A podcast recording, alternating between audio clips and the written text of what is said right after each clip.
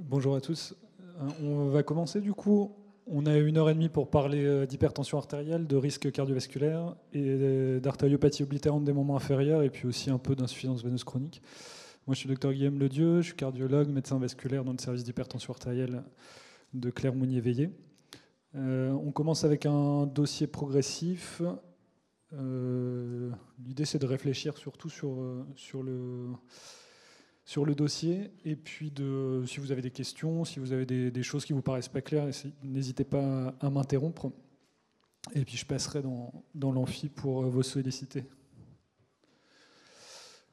Donc on commence avec Monsieur G qui a 55 ans, qui est cadre commercial, qui vous consulte euh, pour des céphalées matinales qui sont d'apparition récente.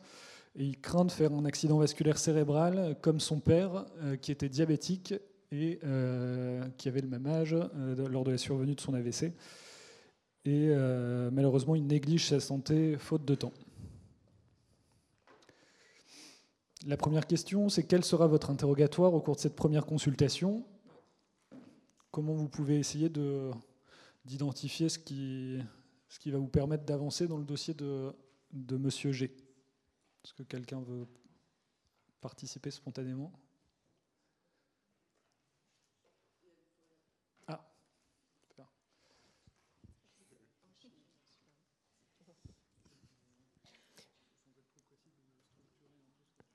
Ben, on va demander euh, ses antécédents, euh, enfin ces facteurs de risque qu'il peut avoir pour, euh, pour les, les AVC.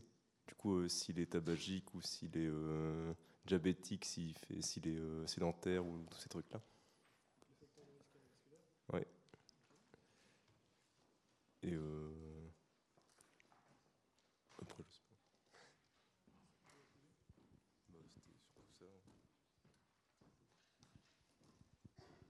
Donc, on essaye de, renseigner les différents facteurs de risque cardiovasculaire. Est-ce que quelqu'un a eu. Oui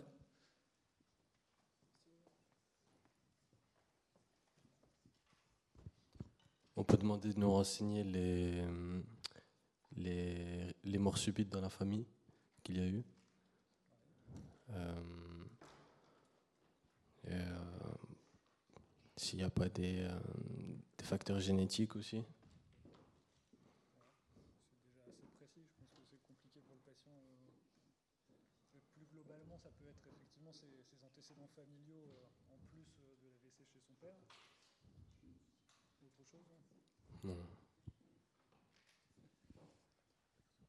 Ces facteurs de risque, ces antécédents familiaux, éventuellement ces, ces antécédents euh, personnels, qu'est-ce qui peut être intéressant aussi?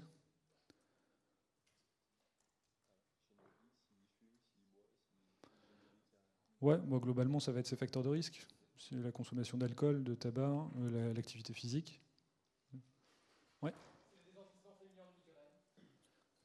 Ouais, bah, ça regroupe à peu près les antécédents familiaux, on va dire, mais effectivement, d'AVC, de migraine ou de, de mort subite ou d'événements cardiovasculaires. Oui.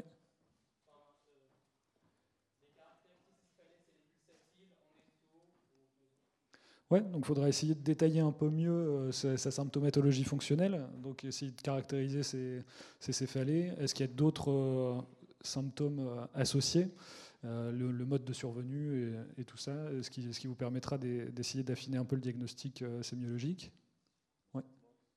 Oui, les traitements. Est-ce qu'il prend des traitements euh, à l'heure actuelle? C'était la même chose? Ok. Quoi d'autre? Oui, les allergies éventuelles. Quelqu'un a encore des idées? Non? Ouais, globalement, effectivement, ce qu'on avait dit, les antécédents personnels, essayer de les détailler, surtout d'un point de vue cardiovasculaire, euh, mais aussi autres, et puis les antécédents familiaux. Donc, si on voit là ce qui avait été retenu, c'est les antécédents euh, médico-chirurgicaux et plus particulièrement les, antécédents cardiovasculaires, euh, les facteurs de risque. ce dont on n'a pas parlé, c'est est-ce qu'il a fait une biologie récente, mais bon finalement, c'est du domaine de l'interrogatoire parce que vous allez lui poser la question, mais finalement, les, résultats, ça va être plutôt de la paraclinique. Le traitement, donc n'hésitez pas à demander l'ordonnance au patient parce que c'est le plus simple finalement, parce que le patient, quand euh, il a beaucoup de traitements, il peut confondre entre ces différentes molécules, le, nombre de prises, la posologie, le nom du traitement et tout ça. Donc euh, le plus simple, c'est d'avoir l'ordonnance. Et puis, effectivement, les allergies, ce qu'on oublie souvent, mais c'est aussi important sur la prise en charge, c'est les intolérances euh, médicamenteuses. Parce que typiquement, un patient chez qui vous allez prescrire un traitement qu'il a déjà eu par son médecin traitant ou par un autre médecin et qui ne tolère pas, bah, rapidement, il, il va arrêter le traitement et puis il va être en perte de confiance sur la prise en charge euh, médicale. Donc à l'interrogatoire, vous apprenez que M. G n'a pas d'allergie, pas d'antécédent euh, particulier, en dehors d'une hypertension artérielle euh, depuis 5 ans. Donc il prend de l'athénolol, mais qu'il oublie régulièrement. Il fume un paquet de cigarettes par jour depuis 30 ans. Il ne fait pas d'activité physique parce qu'il est gêné par une crampe au mollet euh, à droite quand il marche à plat. Il a un sommeil qui est agité, il a du mal à se concentrer, il somnole souvent après les repas qui sont généralement festifs et il vous rapporte avoir un peu trop de sucre euh, dans le sang sur, sur une prise de sang qu'il avait faite. Et donc on sait que, que, son père est diabétique et qu'il a fait un AVC euh, à l'âge de Monsieur G. Sur la mesure euh, clinique de la pression artérielle, est-ce que vous pouvez me donner les, conditions de mesure Est-ce que vous avez des, est-ce que vous connaissez les, conditions standardisées de la mesure de la pression artérielle?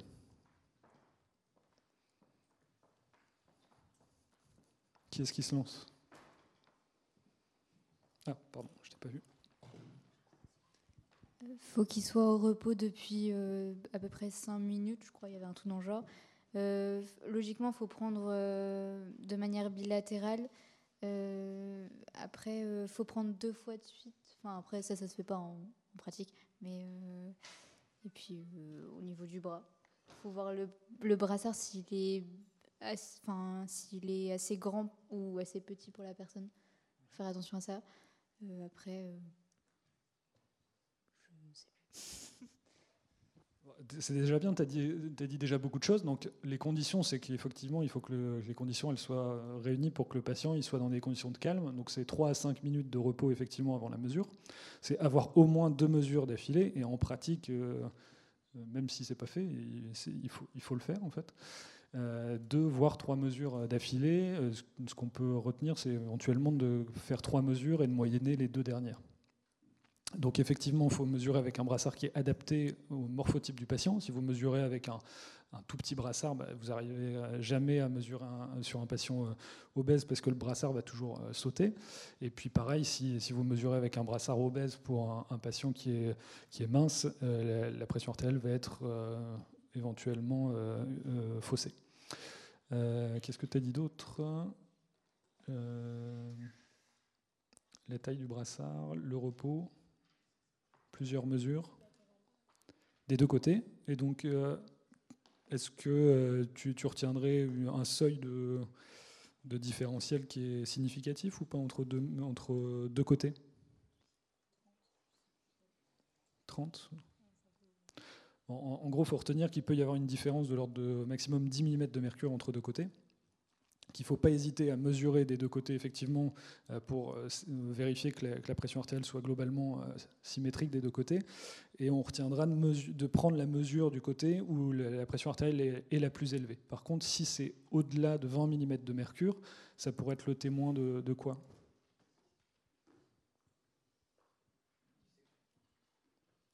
D'une dissection? C'est fou ça. Hein. Parce que depuis le temps que je fais le dé, c'est vrai que c'est la première, la, première chose qui vient à l'esprit. Alors, ça peut être un, signe de dissection en, phase aiguë, euh, mais typiquement, lui, il vient pas vous voir pour une douleur dorsale ou une douleur euh, particulière, en fait.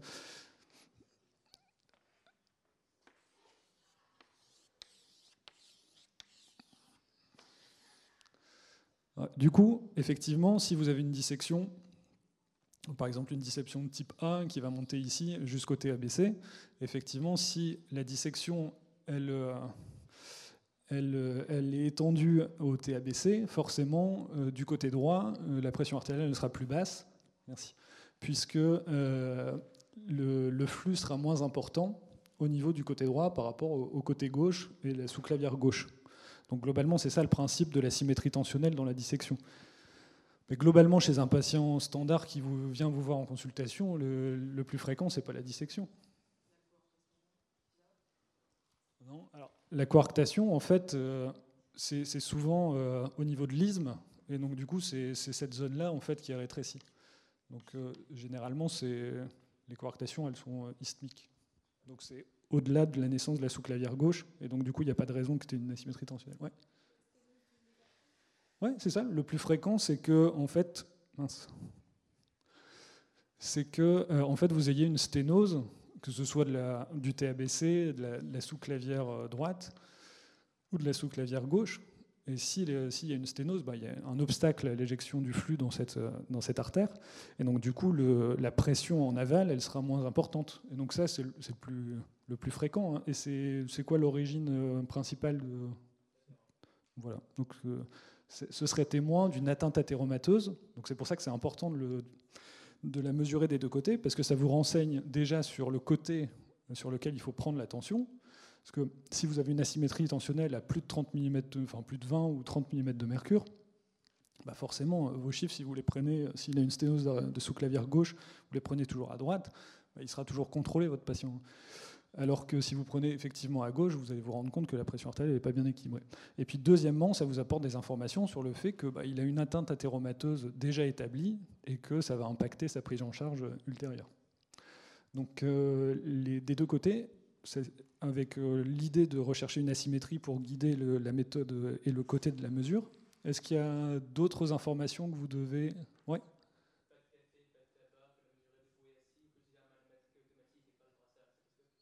Ouais. Euh, du coup, il faut effectivement éviter les conditions qui pourraient favoriser le système nerveux euh, euh, autonome et donc du coup éviter les excitants, donc que peuvent être le, tabac, la consommation de théine ou de caféine, la consommation d'alcool juste avant, l'activité physique avant. Si le patient il est en retard à votre consultation, qui vient de courir, il a pris le bus, vous, vous, le déshabillez à peine et vous lui prenez sa tension, bah forcément elle sera probablement élevée et faussement élevée. Et deuxièmement, donc effectivement, c'est sur l'appareil de mesure. L'appareil de mesure, il ne faut plus utiliser en général l'appareil euh, manuel, en fait, l'appareil automatique avec un brassard euh, automatisé. C'est la méthode de mesure euh, de référence pour éviter, déjà c'est plus fiable en termes de, nombre de valeurs, enfin de, précision de la mesure, pardon, et puis en termes de, fiabilité sur la mesure, c'est beaucoup plus fiable qu'une mesure manuelle il faut éviter de mesurer avec euh, un brassard, au, enfin, mauvais terme, mais en tout cas un brassard au poignet, il n'y a pas d'autre terme. Donc c'est un brassard au bras, euh, et au bras avec un brassard adapté, de taille adaptée, dont on a parlé tout à l'heure.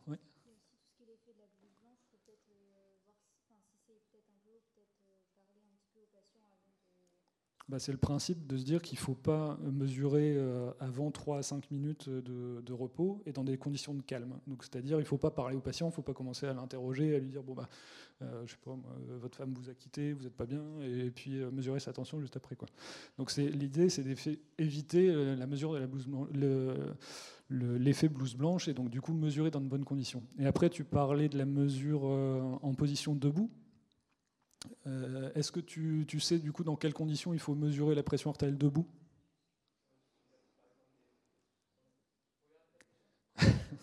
Non, tu parlais de mesurer la pression artérielle debout. Euh, euh, c'est quoi l'intérêt de mesurer la pression artérielle debout? Ouais. Et c'est quoi le schéma de la mesure de la pression artérielle debout? Bah, Je sais pas, tu, tu, vas laisser le patient, je sais pas, une demi-heure assis ou allongé, tu le, fais, lever, tu mesures la pression artérielle 10 minutes après. C'est quoi les.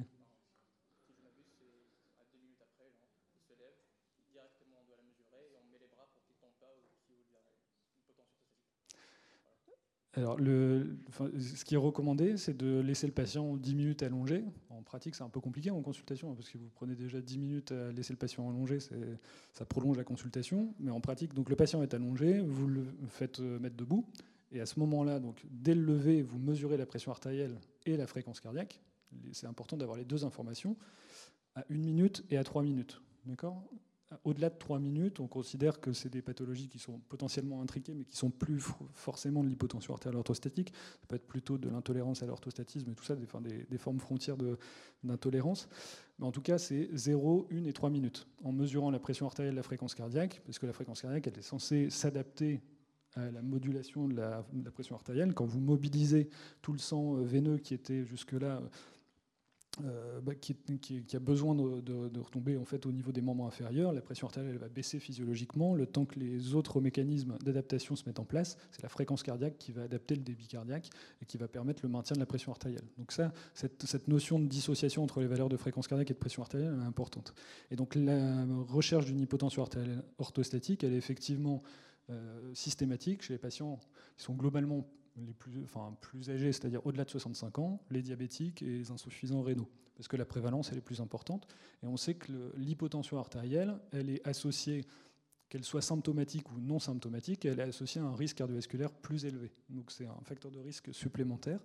Et puis ça permet de moduler la prise en charge du patient, qu'il soit hypertendu ou pas, en fonction de la présence d'une hypotension artérielle ou pas globalement, je pense que c'est ce, que vous avez dit. Donc le tensiomètre électronique, le tensiomètre euh, avec une taille adaptée, euh, en position assise, euh, et puis le dépistage de l'hypotension, trois mesures avec, si possible, le moyen âge des deux dernières mesures. petite précision aussi, les appareils cuffless, les appareils sans brassard, c'est quelque chose qui peut être utilisé par les patients, c'est quelque chose qui n'est pas recommandé. Ça mesure surtout une variabilité de la pression artérielle et pas des chiffres absolus en, pression artérielle, donc euh, ce n'est pas recommandé euh, de l'utiliser. Donc vous mesurez euh, la fréquence cardiaque, la pression artérielle chez votre patient. vous avez des, valeurs globalement au-delà de 160-100 mm de mercure. Une fréquence cardiaque en moyenne à 96 battements par minute. Pas d'hypotension artérielle orthostatique. Pas d'asymétrie tensionnelle. Quel examen clinique cardiovasculaire et métabolique menez-vous au cours de cette première consultation médicale?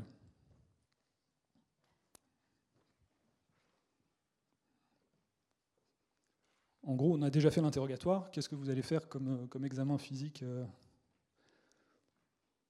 C'est pas très compliqué. Hein.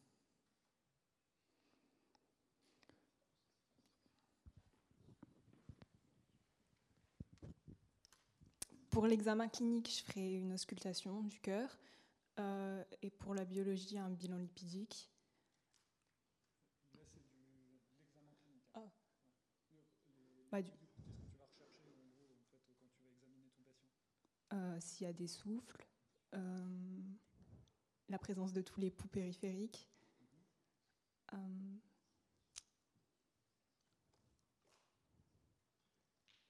je sais plus.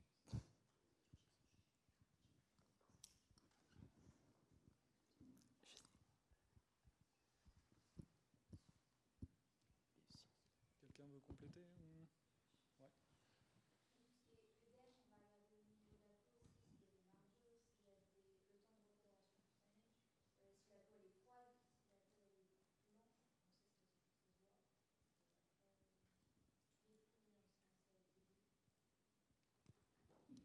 donc en pratique, l'examen cardiovasculaire, euh, l'auscultation va permettre de dépister une éventuelle maladie valvulaire.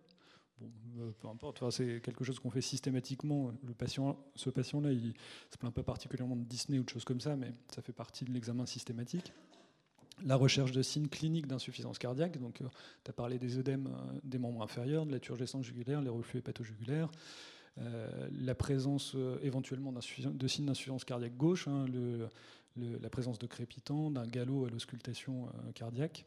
Donc l'auscultation pulmonaire, elle fait partie également. Oui. Oui, éventuellement. Donc après, sur la partie plutôt vasculaire, on va dire, donc on a parlé de la palpation des poux. Ce qu'il ne faut pas oublier, c'est d'écouter les trajets sur des, vaisseaux. Donc rechercher un souffle. Hein. Le souffle, c'est ni plus ni moins qu'un un endroit où il va y avoir une zone de turbulence au niveau de l'hémodynamique. Donc ça peut être une zone de tortuosité, une zone de sténose. Et donc la palpation des poux et puis la présence ou l'absence d'un souffle, ça va permettre également de statuer sur l'atteinte athéromateuse périphérique athéromateuse parce que c'est la plus fréquente. Ça peut être une, atteinte inflammatoire artérielle, mais bon, c'est moins fréquent. Et puis, effectivement, le, au niveau du système veineux, c'est les signes d'insuffisance veineuse. Tu connais des signes d'insuffisance veineuse ou? Par exemple, euh, donc euh, bah, c'est la présence déjà d'œdème, la présence euh, d'éventuellement de lourdeur au niveau des membres inférieurs, d'une de, dilatation variqueuse, la présence d'une dermite ocre, la présence d'ulcères, de choses comme ça. Et puis sur le versant artériel, effectivement, tu avais parlé du fait d'avoir des membres qui sont éventuellement un peu froids, blancs, dépilés. Donc ça, c'est des signes d'ischémie artérielle chronique.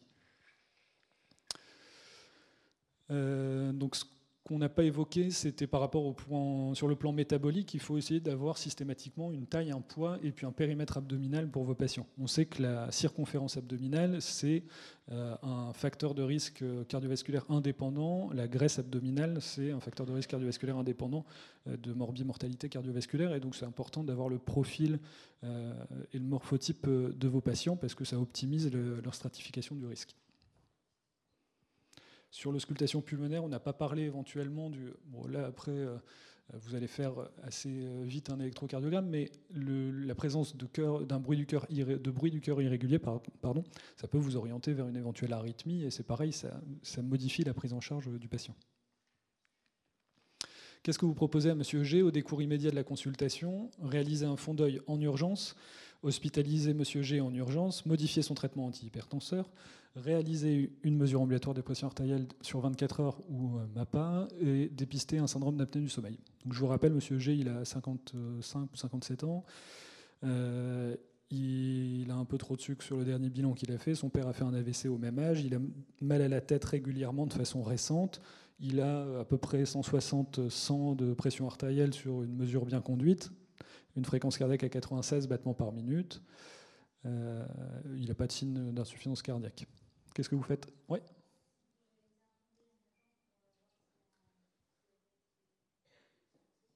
S'il n'y a pas quoi?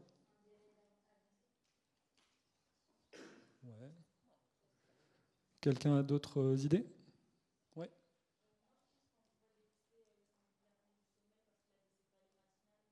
D'accord. Donc on a SAS, MAPA et fond d'œil. Le fond d'œil, en fait, en urgence, la seule indication du fond d'œil en urgence, c'est soit une indication éventuellement ophtalmologique, là il n'a pas de point d'appel ophtalmologique, ou alors la suspicion d'une urgence hypertensive euh, qui pourrait être une, une HTA maligne. Donc là, en pratique, peut-être qu'il faudra le faire parce que s'il a une HTA sévère, il faut dépister la rétinopathie hypertensive. S'il a un diabète avéré, il faudra lui faire un fond d'œil parce que la réalisation d'un fond d'œil annuel, c'est recommandé. Mais en urgence, il n'y a pas d'indication à faire un fond d'œil. Tu une question, euh, non Ou une remarque?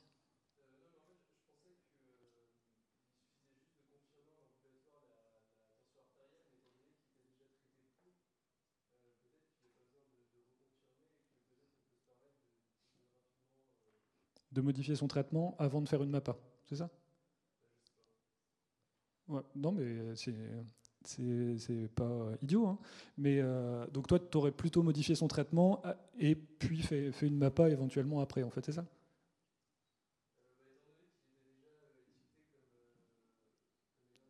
Hmm? Bah, En fait, la MAPA, elle a plusieurs, euh, plusieurs utilités. C'est-à-dire elle a une utilité dans le dépistage de l'hypertension artérielle, la confirmation du diagnostic d'hypertension artérielle, parce qu'on sait que la mesure ambulatoire, ça a une, meilleure euh, sensibilité pour le dépistage et la confirmation de l'hypertension artérielle plutôt que la mesure clinique. Parce que souvent, la mesure clinique, il y a tous les défauts euh, dont on a parlé. Euh, il faut être assez rigoureux quand même dans la mesure, et ce n'est pas toujours le cas. mais par contre, la mesure ambulatoire, elle sert aussi à suivre le patient. Donc, c'est-à-dire qu'un patient qui est traité, c'est pas pour ça qu'il faut pas lui faire de MAPA. Au contraire, il faut lui faire des MAPA euh, pour vérifier qu'il soit bien équilibré sous traitement. Rechercher euh, un profil tensionnel particulier, enfin, il y a plein euh, d'éléments complémentaires sur la MAPA qu'on n'a pas sur la pression artérielle clinique, dont il faut, enfin, il faut avoir recours à cette technique à la fois dans le diagnostic et dans le suivi des patients. Donc, faire la MAPA, c'est plutôt intéressant parce qu'effectivement, lui, il a une fréquence cardiaque élevée, il vous dit qu'il est un peu stressé et tout ça, donc il faut même si la pression artérielle en consultation, vous l'avez faite dans de bonnes conditions, il faut s'assurer que ce ne soit pas une HTA blouse blanche, euh, une HTA qui soit euh, bien contrôlée en ambulatoire avec une réaction d'alarme en consultation. Et puis dépister, le syndrome d'apnée du sommeil, ben effectivement, visiblement, il est en surpoids. Euh, il consomme euh, un peu d'alcool euh, régulièrement, il ronfle, il, dort, enfin le, il s'endort facilement pendant la journée et tout ça. Donc dépister le syndrome d'apnée du sommeil, ça paraît intéressant chez lui. Donc on a dit pas de critères euh, d'urgence hypertensive, donc pas de fond d'œil, pas d'indication à hospitaliser Gérard, mais ça personne voulait le faire. Euh, pas d'urgence à modifier le traitement parce que vous venez de le voir. Euh, il faut prendre son temps sur. Alors prendre son temps c'est relatif, hein, c'est-à-dire faut pas le revoir dans un an pour modifier son traitement. En tout cas, vous avez le temps déjà de revoir tout un tas de, choses sur, avant de modifier le traitement confirmer qu'il ne s'agit pas d'une réaction d'alarme sur la mesure ambulatoire. Et puis, euh, cliniquement, vous avez des arguments pour un syndrome d'apnée du sommeil, donc vous allez aller au dépistage. Qu'est-ce que vous allez regarder sur la mesure ambulatoire de pression artérielle des 24 heures? Donc regardez si le nombre de mesures réussies est suffisant, recherchez des hypotensions artérielles, regardez si la pression artérielle baisse ou pas la nuit, donc ce qu'on appelle le cycle nictéméral de la pression artérielle, étudier la pression artérielle à l'effort, voir si les pressions artérielles diurnes et nocturnes sont contrôlées.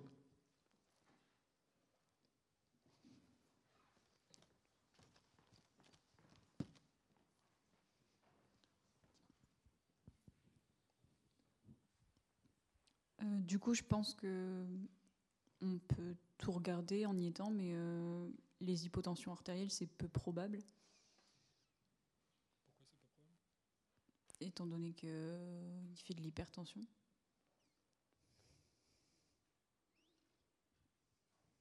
Et tu, choisirais tout le reste du coup? Euh, Ouais. Quelqu'un a un autre avis sur la question?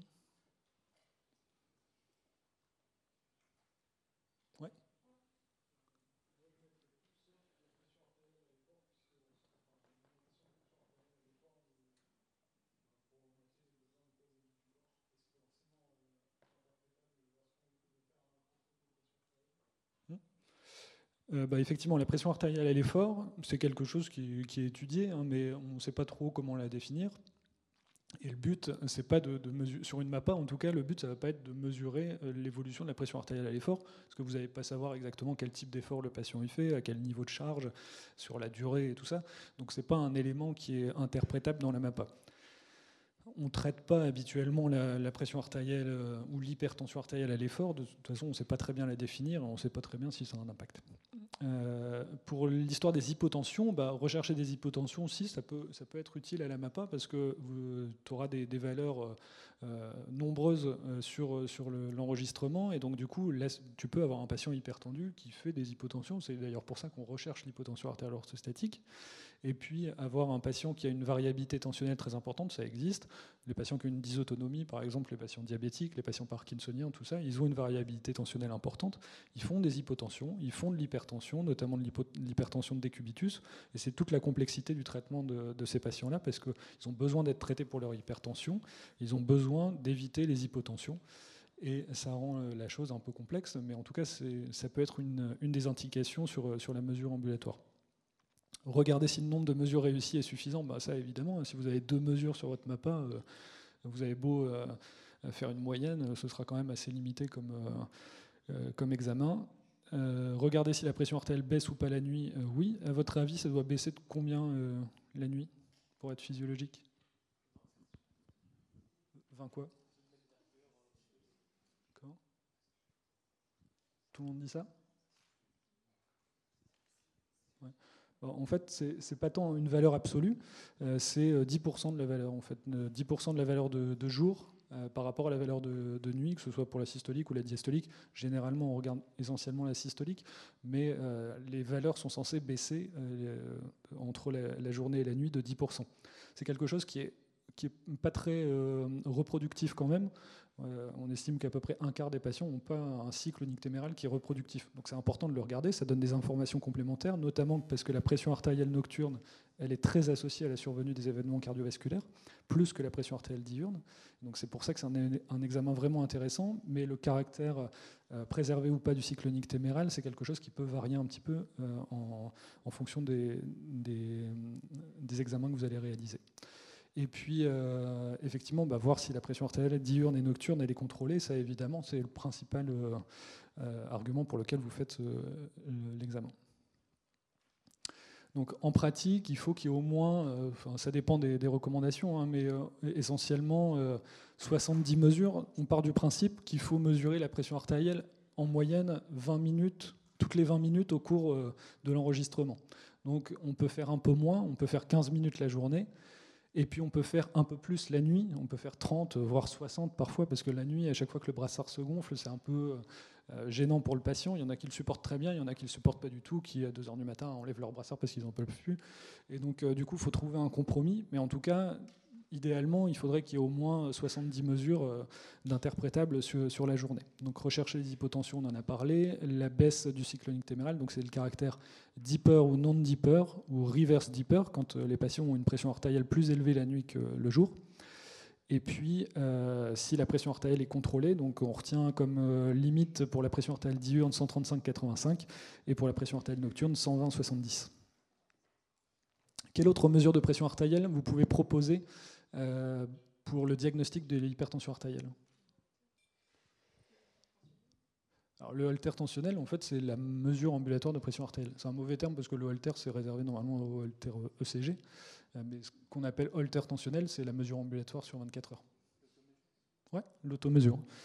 Donc l'automesure tensionnelle, euh, c'est les mêmes conditions. Hein. il doit y avoir un brassard qui est au bras si possible et adapté à la taille du bras du patient.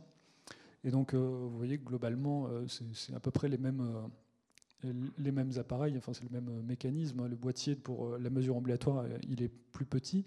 Et puis, vous avez plein de tensiomètres disponibles actuellement pour faire l'automesure tensionnelle. Qu'est-ce que vous allez donner comme conseil pour l'automesure à votre patient dans la méthode de réalisation Deux mesures le matin, deux mesures le soir sur un jour sur deux pendant cinq jours deux mesures en position couchée le matin et le soir, trois mesures le matin, le midi et le soir avant chaque repas, trois jours dans la semaine, trois mesures le matin avant ou après le petit déjeuner, trois mesures le soir après le dîner, trois jours de suite, trois mesures matin, midi et soir, trois jours de suite. Laquelle? Donc toi tu dis E Ouais. J'ai entendu D aussi ici. C, vous n'êtes pas d'accord. Trois mesures matin, midi et soir avant chaque repas, trois jours dans la semaine. Ok Quelqu'un d'autre? D aussi? Une majorité de D. Donc effectivement, la D, en fait, il faut retenir que c'est trois fois le matin, trois fois le soir, sur trois jours de suite. Donc ça, c'est le truc un peu euh, simplifié pour que ce soit assez euh, euh, parlant aux patients. On peut discuter de certaines recommandations qui disent deux mesures le matin, deux mesures le soir sur sept jours. Enfin, l'idée, c'est d'avoir le plus de mesures possibles disponibles et l'idée, c'est aussi de ne pas euh, demander aux patients de mesurer n'importe quand sa tension. Souvent, les patients, ils vont revenir avec des mesures de tension. Ils vont vous dire, voilà, j'étais pas bien, j'ai pris ma tension, j'étais à, ça. Puis là, je me suis réveillé à 3 heures du matin parce que j'étais pas bien, j'ai pris ma tension, j'étais à autant. Et puis voilà. Et puis, en fait, vous avez plein de mesures ponctuelles. Pendant, euh, parfois, il y a des carnets entiers ou des, cahiers entiers qui sont ramenés à la consultation. Mais ça, ça n'a pas beaucoup de valeur. En fait, l'idée, c'est de mesurer dans des conditions qui ont été évaluées et qui vont se rapprocher de la mesure ambulatoire euh, euh, sur 24 heures, en tout cas des valeurs diurnes. Et donc c'est la réponse D. Donc bien 3 le matin, 3 le soir, après sur 3 jours de suite. Et vous faites la moyenne. Et donc ça, les valeurs, elles sont identiques pour la pression artérielle diurne en MAPA et puis l'automesure. Donc c'est 135-85. Avant, il y avait un site, c'était le site de l'HS qui euh, répertoriait euh, tous les appareils valides. Euh, il n'est plus mis à jour depuis au moins 10 ans. Et donc du coup, il y a un site international qui s'appelle Stride Blood Pressure et qui euh, répertorie, euh, si vous avez besoin, euh, tous les appareils qui sont disponibles à la fois chez l'enfant, la femme enceinte, et puis l'hôpital et le, domicile et le cabinet.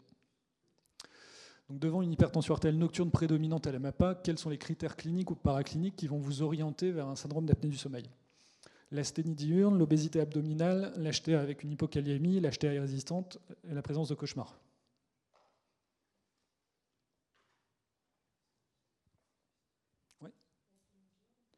L'asthénie diurne, oui. L'obésité, ok.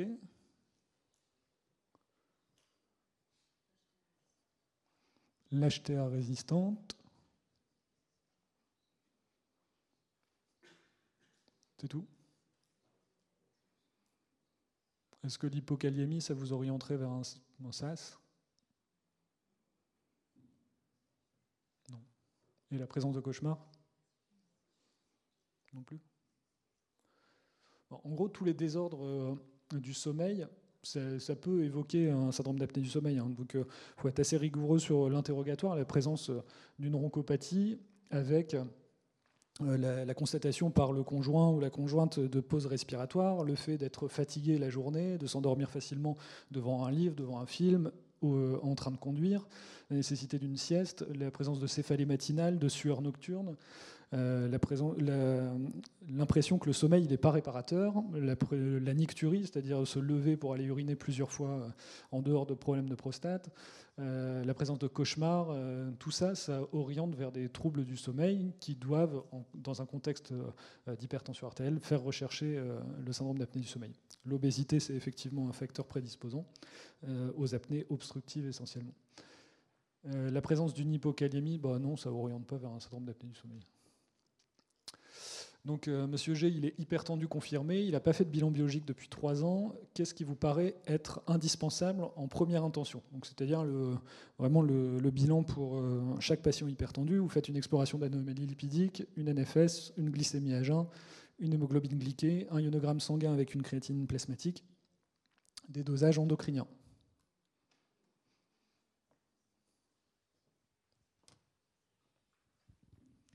Moi, je ferais tout euh, sauf les dosages euh, endocriniens. Parce qu'il n'a pas eu de bilan depuis trois ans. Et pour essayer de caractériser son HTA, si elle a un retentissement euh, rénal, la glycémie et l'hémoglobine glyquée pour voir s'il n'a pas un diabète sous-jacent. Et la NFS, pourquoi pas pour voir s'il n'a pas d'anémie ou je sais pas.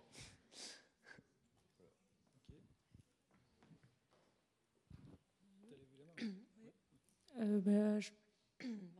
je ferais quand même les dosages endocriniens pour euh, éliminer une HTA secondaire, par exemple une hyperthyroïdie ou euh, un syndrome de Cushing, je plus enfin, sur, une origine surrénalienne. D'après toi, les HTA secondaires, ça représente combien de pourcentage des hypertensions tout venant? C'est un peu plus, c'est 10, pour, 10% à peu près si on prend euh, les patients, euh, enfin l'ensemble de la population générale. On va dire ça peut monter un peu plus, mais en tout cas ça reste quelque chose de, plutôt euh, faible en termes de, prévalence. donc en première intention chez tout le monde, typiquement chez un patient à 55 ans, dans la population française, il y a un patient sur deux qui est hypertendu. Donc tout le monde aura, enfin, ils ont, euh, s'ils ont ce profil-là, ils sont d'autant plus à risque de faire de l'hypertension, mais c'est pas pour ça qu'ils seront à risque d'avoir une HTA secondaire euh, plus importante. Donc du coup, c'est vrai que les deux agents endocriniens, à la recherche d'une cause secondaire d'hypertension, ce sera pas en première intention. En fait, la question, elle, euh, elle doit vous faire réfléchir, parce que c'est essentiellement ça. Ça, ça pourrait changer en fonction des recommandations et tout ça. Si je vous cite différentes recommandations, il y, il y en a qui mettraient la NFS, d'autres pas. Il y en a qui mettraient l'hémoglobine glyquée, d'autres pas. Donc ça dépend un peu de l'état du remboursement, de la politique euh, socio-économique du pays et puis euh, de, la recommandation euh, en vigueur. Mais en pratique, ce qu'il faut retenir sur cette question, c'est qu'il y a plusieurs euh, éléments qui sont nécessaires dans la réflexion, c'est un, essayer d'affiner son risque cardiovasculaire global, donc ça va être dépister les facteurs de risque associés. Donc vont être l'hypercholestérolémie, l'hypertriglycéridémie, le diabète, effectivement. Rechercher, un, comme tu l'as dit, un retentissement éventuel sur des organes cibles comme le, rein, et donc évaluer le, débit de filtration glomérulaire via, via, la créatine plasmatique pour rechercher un retentissement rénal, qui peut également être une cause, puisque vous avez des HTA d'origine rénale, et si vous tombez sur une insuffisance rénale, une maladie rénale chronique, eh ben, ça peut être la conséquence, mais aussi la cause de l'hypertension artérielle. Et puis le ionogramme sanguin, il va vous orienter également sur une cause éventuelle. Euh, on rejoint la problématique de la question précédente, c'est-à-dire notamment l'hypokaliémie, qui peut vous orienter vers une cause secondaire d'hypertension artérielle euh, avant d'envisager des dosages endocriniens. L'hypokaliémie, ça peut vous orienter vers quel type de, désordre euh, responsable d'hypertension artérielle? Oui. Ouais, bon, l'hyperaldo secondaire aussi, mais euh, qui n'est pas d'origine endocrinienne. Et euh, qu'est-ce que tu connais comme cause d'hyperaldo primaire?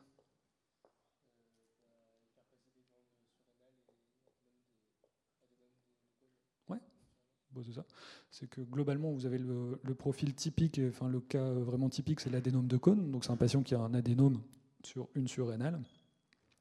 Donc c'est un nodule bénin qui va sécréter de manière autonome de l'aldostérone, de manière indépendante euh, par euh, du euh, contrôle de la rénine. Donc du coup, vous aurez effectivement un profil avec une aldostérone élevée, une rénine basse, et puis une tendance à l'hypokaliémie qui est présente qui est inconstante, c'est-à-dire euh, c'est présent chez 40 à 50% des patients dans les hyperaldos. Donc du coup, il ne faut pas vous dire euh, il n'y a pas d'hyperaldo parce qu'il n'y a pas d'hypokaliémie. Mais en tout cas, ça peut suggérer un hyperaldostéronisme primaire. Ça peut suggérer éventuellement un hyperaldo secondaire. Donc les causes fréquentes d'hyperaldo secondaire, hein, même si vous ne devez pas les connaître, c'est tout ce qui est responsable d'une ischémie ou d'un équivalent d'ischémie sur le rein. Et donc là, au contraire, ça va être une sécrétion plus importante de rénine via euh, euh, ce caractère ischémique euh, du rein, et une sécrétion secondaire via l'élévation de la rénine, d'aldostérone, qui va être élevée également. Et donc ça, ça va faire baisser le, taux de potassium. donc, la glycémie à jeun, c'est recommandé. Pour l'instant, l'hémoglobine glyquée, c'est pas remboursé en première intention en France dans le diagnostic du diabète, mais globalement, dans toutes les recommandations internationales, c'est proposé de faire une hémoglobine glyquée en première intention. Donc l'idée, c'est dépistage des facteurs de risque associés, dépistage d'une atteinte d'organes cibles, et puis euh, mise en évidence éventuellement d'arguments pour une cause secondaire d'hypertension. Au décours de la consultation, euh, quels, sont les éléments indispensables à la prise en charge du risque cardiovasculaire de votre patient? Vous faites un ECG, un test d'ischémie non invasif, un échodoppler des troncs supraortiques, une polysomnographie, un scanner cérébral.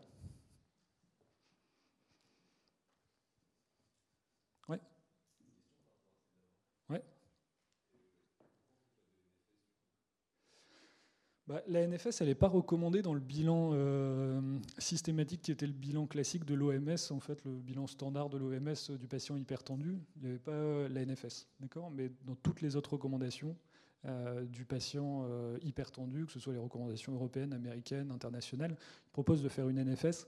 Donc ça ne va pas impacter directement le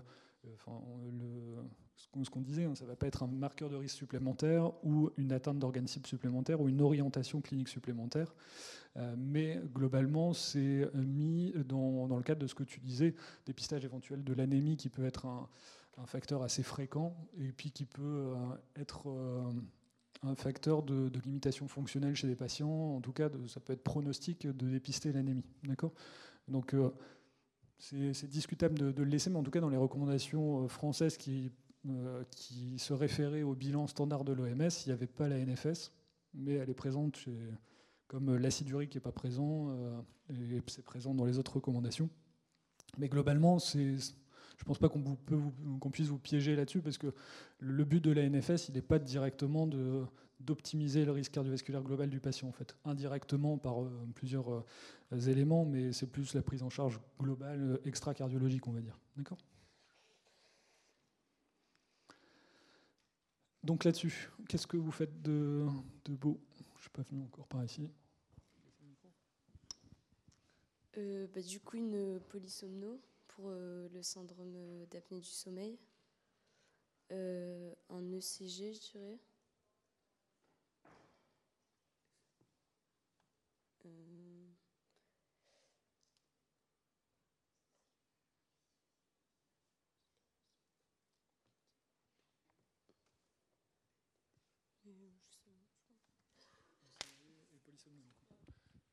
Quelqu'un ferait quelque chose en plus Ouais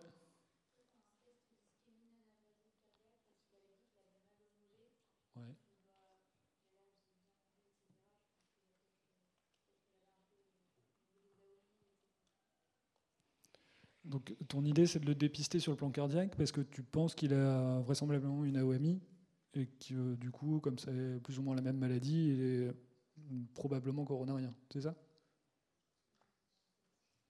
Ouais. Ok. Bon, c'est discutable. Euh, là, ce qui était retenu, c'était A, B euh, et D. Donc, l'ECG, bah, effectivement, chez tout patient hypertendu, il faut faire un ECG. Ça permet effectivement de dépister euh, une cardiopathie sous-jacente, une cardiopathie structurelle, hein, que ce soit une séquelle d'ischémie, que ce soit euh, une cardiopathie hypertrophique euh, essentiellement. De l'AFA, hein, parce que l'AFA, elle est très liée à la présence d'une hypertension artérielle. Hein. c'est le principal facteur de risque de FA, c'est la, présence d'une hypertension artérielle. La polysomno, bah effectivement, parce qu'on a parlé euh, du syndrome d'apnée du sommeil qui était suspecté chez ce patient. Et puis le test d'ischémie non invasif, il faut le voir. Alors c'est discutable, hein, parce que le niveau de preuve, euh, finalement, de la revascularisation euh, coronaire, il, a baissé hein, ces dernières années avec des études récentes qui montrent que avec l'optimisation du traitement médical, on fait potentiellement aussi bien qu'avec un traitement invasif. Et donc, du coup, aller dépister systématiquement chez des patients, bah, c'est plus qu'on fait. Euh, là, dans l'idée, c'est de se dire que vraisemblablement, il est artéritique, ce patient, parce qu'il vous déclare qu'il a une, claudication au mollet. Il a tout le contexte pour être artéritique. Euh, c'est la même maladie, hein, l'athérome euh, au niveau périphérique et au niveau coronarien. il y a une grande probabilité qu'il soit coronarien. Il fume, tout ça. Bon, il est diabétique.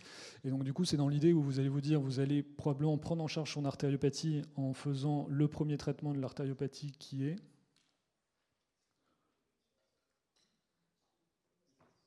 De quoi?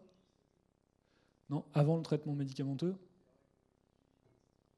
bah, C'est la rééducation, d'accord? Donc c'est en gros le faire marcher, quoi, euh, pour euh, le réentraîner à l'effort, associé au traitement médical. Hein. mais en tout cas, si vous, vous envisagez de le rééduquer à l'effort, bah, la plupart des, personnes qui vont faire la rééducation vont vouloir que vous excluiez euh, un niveau d'effort de, d'effort suffisant, qu'ils ne soient pas euh, symptomatiques sur le plan coronarien et qu'ils ne prennent pas de risque euh, déraisonnable à faire une rééducation à l'effort, que ce soit bien l'ischémie des membres inférieurs qui soit le facteur limitant et pas une ischémie éventuelle sur le plan coronaire. D'accord? Donc il faut plus avoir cette réflexion-là, de se dire, bah, vraisemblablement, s'il est artéritique, il est coronarien, de toute façon, il aura les mêmes médicaments, il aura les mêmes objectifs de prise en charge discuter de, d'avoir un test d'ischémie, ça peut, ça peut s'entendre, mais euh, pour savoir ce qu'on en fait derrière.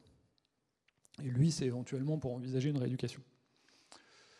Euh, donc pas d'indication au TSA de manière systématique, pas d'indication du scanner cérébral parce qu'il n'y a pas de signe neurologique particulier. Euh, dans quel contexte vous allez proposer un bilan d'HTA secondaire? Donc on a essayé d'aborder un peu tout à l'heure les, Rapidement, ouais.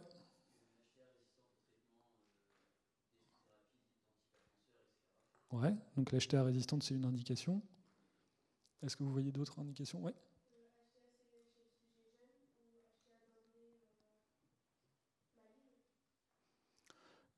Donc, y a, je pense que tu associes deux trucs. C'est l'HTA du sujet jeune, effectivement, d'autant plus euh, l'HTA euh, chez l'enfant.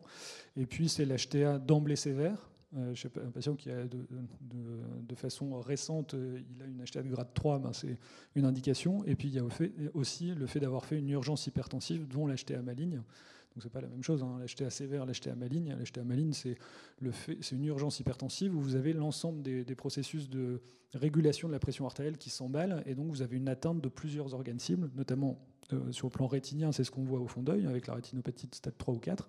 Et puis vous avez une insuffisance rénale, une HVG, vous avez un syndrome de. Euh, euh, enfin une, une, hémolyse mécanique et puis une anémie mécanique également, des signes neurologiques potentiels, une encéphalopathie hypertensive, des choses comme ça. Donc en tout cas, c'est l'atteinte diffuse des organes cibles qui définit l'HTA maligne. Et puis après, vous avez toutes les hypertensions euh, emergencies, donc c'est les urgences hypertensives. Vous avez, bah, c'est en gros l'OAP, c'est la dissection aortique, c'est la présence d'une éclampsie, enfin des choses comme ça. D'accord? Donc ça, c'est une indication également à faire un, bilan d'HTA secondaire. Est-ce que vous avez d'autres Oui Ouais, donc c'est les hypertensions, vous allez avoir en hypokaliémie ou autre, c'est-à-dire des signes cliniques ou paracliniques en faveur euh, d'une HTA secondaire. Typiquement, je ne sais plus qui parlait du Cushing tout à l'heure, euh, mais si vous avez effectivement euh, un patient qui est, obèse, qui est diabétique, qui a un buffalonec, qui a des signes en faveur d'un hypercorticisme, bah effectivement, il faudra aller chercher dépister le Cushing. Euh, l'hypokaliémie, ça peut être un signe évocateur. Euh, des patients qui ont éventuellement des, symptômes qui peuvent évoquer un phéochromocytome ou un paragangliome, hein, typiquement c'est la triade de Ménard, les, céphalées, bouffées de chaleur et puis palpitations.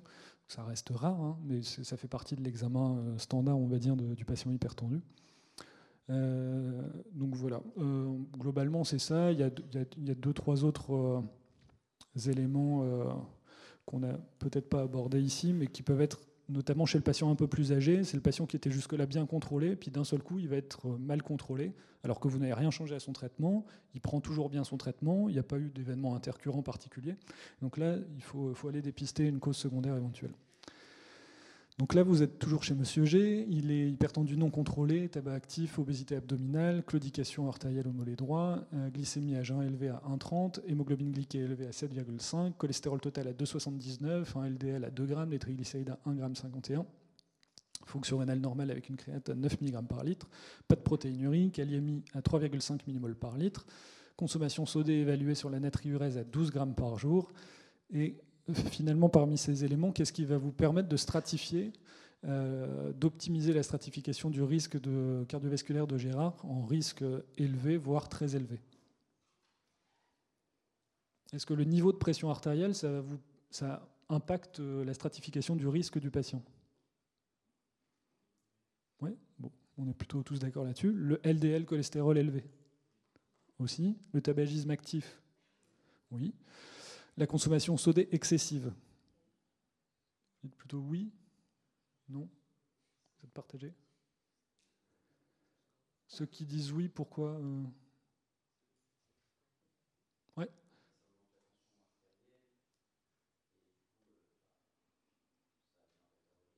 D'accord. Et ceux qui disent non, toi tu disais non par exemple Et que ça ne fait pas partie du score 2 non, ça fait pas partie du score 2. Bon, après, il y a plein de facteurs de risque qui ne font pas partir du score 2. Donc c'est pas, enfin, c'est pas parce que ça figure pas dans un score de risque que c'est pas un marqueur ou un facteur de risque en tout cas. Mais ouais.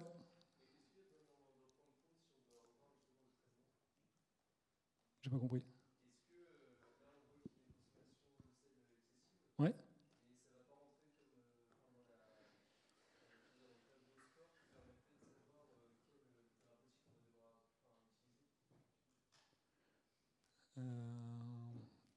Je ne vois pas où tu veux en venir.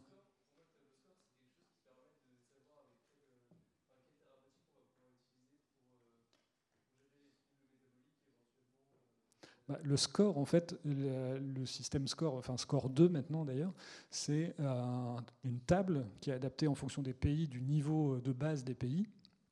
La France fait partie des, pays où le, enfin, le, risque est globalement faible. Et donc, du coup, en fonction de plusieurs marqueurs, hein, l'âge, la pression artérielle, le statut tabagique ou pas, euh, le niveau de cholestérol, euh, donc le non HDL euh, essentiellement, et ben, ça va permettre d'évaluer un risque de mortalité à 10 ans, en fait. Et donc, du coup, en fonction du risque, ça va en fait impliquer ton niveau d'intensité de prise en charge, donc ton niveau de pression artérielle, ton niveau de, LDL cholestérol cible, ton, euh, enfin voilà, tout ce qui va pouvoir impacter globalement l'arrêt du tabac, ben, ça va être préconisé chez tout le monde, quoi. Mais ça va être le niveau euh, d'impact dans ta prise en charge et dans ton suivi. Ça va pas te dire avec quelle molécule tu dois traiter spécifiquement. Ça va pas te dire lui tu dois lui mettre du ramipril, lui tu dois lui mettre euh, de l'indapamide. Mais ça va te, avec la stratification du risque, tu vas avoir des objectifs plus ou moins euh, euh, intenses chez un patient donné, en fait. D'accord? Et donc, effectivement, la consommation sodée, elle ne fait pas partie euh, de, de score ou d'autres tables de risque. hein. Il y a plusieurs, il n'y a pas que le score 2, il y a d'autres tables de risque. En fait, la consommation sodée excessive, ce n'est pas un facteur de risque, c'est un élément indirect qui va, effectivement, comme tu le disais, je ne sais plus qui le disait, mais induire en fait une, une pression artérielle plus élevée, parce qu'on sait que la consommation de sel est directement et de façon assez linéaire euh, liée au niveau de pression artérielle et que via l'élévation de la pression artérielle, ça va euh, impacter le niveau cardio- euh, le risque cardiovasculaire global du patient. Donc c'est plutôt en ça que c'est pas un, élément déterminant du facteur de risque. Globalement, il y a plein de facteurs confondants aussi dans la consommation sodée excessive. hein. C'est le comportement euh, général du patient, c'est-à-dire que le patient qui, mange beaucoup de sel, bah, il consomme souvent des aliments ultra transformés, il, est souvent sédentaire. euh. Donc euh, c'est un marqueur de risque, mais pas un facteur de risque. La kaliémie basse, est-ce que ça vous impacte dans le diagnostic du risque? Non, oui, je sais pas. Non bah, Plutôt pas, ça va être plutôt témoin d'une éventuelle cause. La glycémie à jeun et l'hémoglobine glyquée élevée Ouais, bah, diabète, du coup, c'est un des facteurs de risque. hein. D'ailleurs, les tables scores, elles sont euh, hors diabétique, hein, parce que quand vous êtes diabétique, vous êtes d'emblée haut risque cardiovasculaire. La claudication artérielle Non Oui Oui? Pourquoi tu dis oui?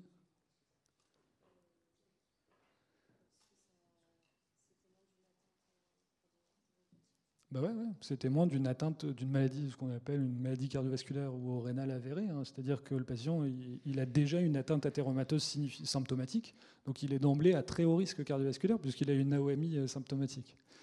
Et l'obésité abdominale,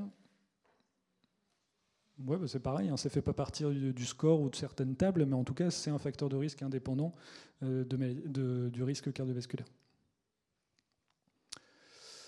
Quelle modification thérapeutique vous proposez à Monsieur G au décours de la consultation? Vous arrêtez l'athénolol, vous mettez un IEC, vous, associez l'athénolol à un diurétique de Lens, vous remplacez l'athénolol par du bisoprolol, vous remplacez l'athénolol par un inhibiteur calcique dihydropyridinique, vous associez l'athénolol à un ARA2.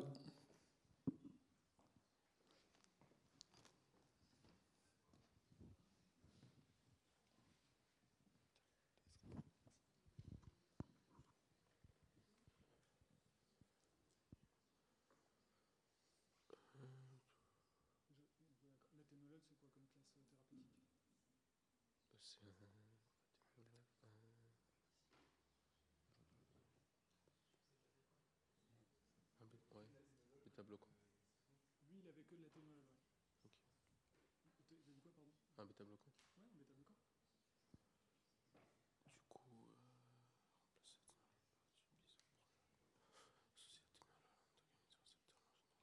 coup, euh, j'associerai l'athénolol avec un, un antagoniste euh, du récepteur de l'angiotensine 2, pardon.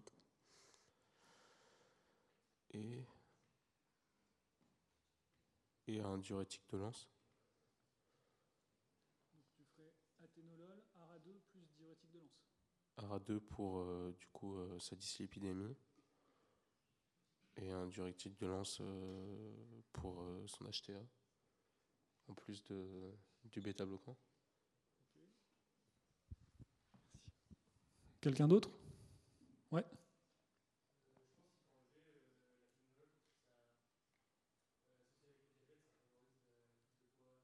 Mhm.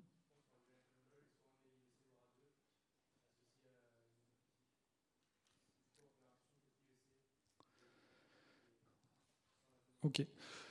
Bon, donc la réflexion sur le- la, la stratégie thérapeutique de première intention chez le patient hypertendu, c'est globalement assez simple. Après, il faut le connaître, hein, mais c'est simple. Euh, C'est-à-dire que vous avez trois molécules privilégiées en première intention, qui sont les IEC ou les ARA2 ou le diurétique thiazidique. D'accord? Donc ça, ça va être des traitements qui vont jouer sur la tension. L'ARA2, il ne va pas jouer sur euh, son bilan lipidique, il va jouer sur euh, son hypertension. Donc les bloqueurs du SRA, que sont les antagonistes des récepteurs d'angiotensine 2 ou les IEC, il ne faut pas les associer dans tous les cas, ça on le sait. Ça a été démontré que ça n'avait pas de bénéfice, c'est plutôt un surrisque, notamment sur la calémie.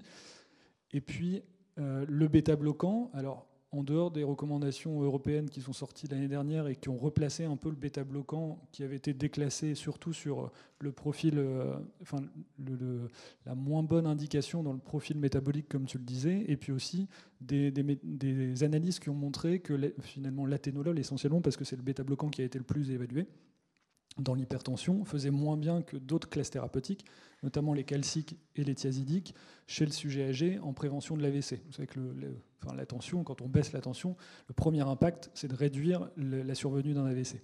Et donc, du coup, c'est sur ces éléments-là qu'on avait déclassé un peu les bêta-bloquants. Là, ils ont été replacés un petit peu sur le fait que probablement que tous les bêta-bloquants ne sont pas identiques. L'athénolol est probablement pas le meilleur bêta-bloquant pour l'hypertension. Il y a des bêta-bloquants qui ont des effets euh, associés euh, éventuellement donneurs de NO, alpha-bloquants complémentaires, euh, plus ou moins cardiosélectifs. Donc tout ça fait que c'est une classe assez hétérogène et il y a peut-être des situations cliniques qui pourraient bénéficier d'un traitement bêta-bloquant en première intention. Vous avez plein de situations, les patients qui ont un tremblement essentiel, qui ont une hyperthyroïdie, qui ont une migraine, Bon, des choses comme ça. Donc finalement, ça les a replacés un petit peu, mais pour vous, je pense que vous pouvez retenir que les traitements de première intention, c'est IEC, ARA2 et calcique dihydropyridinique. Euh, enfin, IEC ou ARA2, pardon, euh, calcique dihydropyridinique et puis euh, diurétique thiazidique. Donc ça, c'est les, quatre classes, mais finalement, vous n'avez que trois choix parce que vous n'avez pas associé IEC et ARA2 et qu'on débutera de façon assez euh, vite maintenant, de façon privilégiée, par une bithérapie d'emblée, si possible une bithérapie fixe.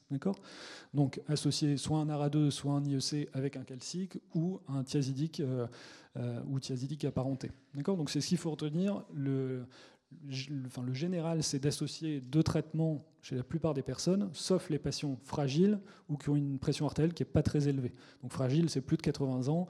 Hypertension artérielle pas très élevée, c'est moins de 150-95. D'accord? En pratique, hein, c'est pour avoir que vous, ayez, des références. Mais donc du coup, ce qu'il faut retenir aussi, c'est que finalement, le diurétique de lance, c'est pas un traitement de l'hypertension en première intention. Il faut retenir que c'est diurétique thiazidique qui permettra d'avoir un effet sur la pression artérielle. Le diurétique de lance, il vous sera utile dans l'hypertension artérielle quand vous aurez un niveau d'insuffisance rénale important et quand la physiopathologie de la résistance de l'hypertension artérielle ou de l'hypertension artérielle, euh, si elle n'est pas résistante, c'est essentiellement la rétention hydrosodée. D'accord? Et donc il faudra jouer sur la rétention hydrosodée. Et là, vous aurez besoin d'un diurétique de lance parce que le thiazidrique, ça peu ou moins efficace en tout cas, euh, parce qu'il a besoin d'être filtré, il a besoin euh, d'avoir un niveau de, DFG qui soit suffisant pour être efficace, même si ça, ça peut être discutable. Donc en pratique, soit vous, euh, allez privilégier en première intention un bloqueur du SRA, donc si possible un IEC plutôt chez un patient qui a un profil vasculaire, c'est-à-dire il est artéritique, il a, on sait qu'il y a des études qui ont montré qu'un IEC à pleine dose ça a amélioré le bénéfice cardiovasculaire.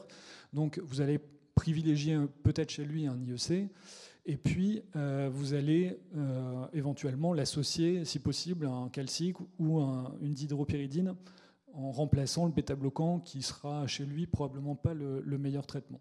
Donc diurétique de lance, il faut retenir que ce n'est pas un traitement de l'hypertension, euh, en tout cas chez le patient lambda, et l'hypokaliémie je ne sais plus pourquoi on, on parle de, ça. Oui, si, il avait 3,5 de kaliémie.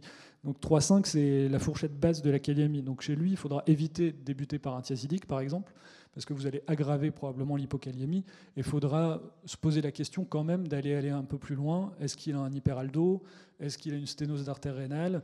Est-ce qu'il a un Cushing avec euh, un hypercortisolisme tellement important qu'il y a une, une hypokaliémie parce que le cortisol, ça peut, euh, ça peut jouer sur le récepteur minéralocorticoïde, hein, qui, je vous rappelle, n'est pas euh, spécifique de l'aldostérone, et donc ça peut induire des hypocalémies également. Euh, donc en gros, c'est ce qu'on a dit, hein, la bithérapie fixe d'emblée chez le patient qui n'est pas fragile ou qui n'a pas un niveau de pression artérielle bas, eh ben, il faut y avoir recours assez rapidement. Ça, vous connaissez. voilà. Quel délai vous donnez pour apprécier l'efficacité du traitement? Oui Trois mois. Tout le monde est parti sur trois mois? Oui Trois semaines. Oui Quatre semaines.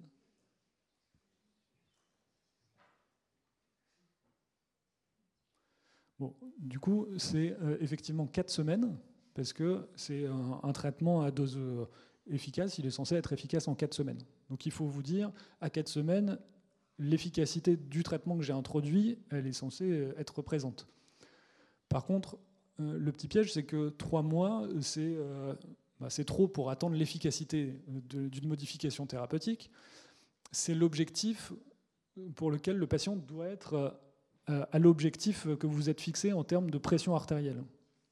Et donc du coup, 3 mois, maximum 6 mois, c'est- c'est-à-dire que maintenant, il faut que le patient il soit assez vite incrémenté pour que à 4 semaines, vous faites une, un- une automesure ou une mesure ambulatoire, où vous, avez une mesure euh, de pression artérielle clinique qui est fiable.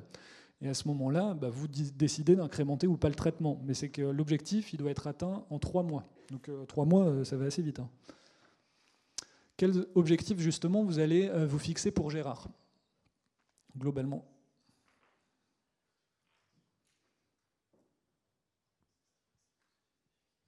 Chez le patient, euh, on va dire tout venant en dehors de Gérard, ça va être quoi votre cible de pression artérielle chez, euh, tout le monde?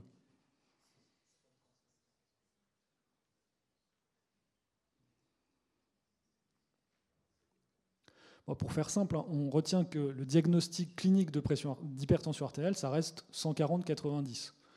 Les Américains, ils ont changé un peu en 2017. En Europe, et en, les recommandations internationales, c'est toujours 140-90 de pression artérielle clinique.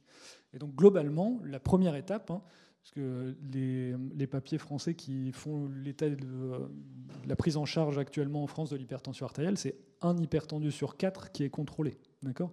Donc, la première étape, avant tout, c'est d'être à la cible. C'est 140-90 pour tout le monde. D'accord? Sauf situation vraiment en patient très fragile et tout ça. Mais 140-90, ça doit être atteint pour tout le monde. Et finalement, quand vous voulez être un peu plus euh, euh, fin, on va dire, ce qu'on a vu tout à l'heure, hein, c'est que l'automesure, la- le seuil, c'est 135-85. Donc tout le monde doit être en dessous de 140-90 en clinique et tout le monde doit être en dessous de 135-85 en automesure.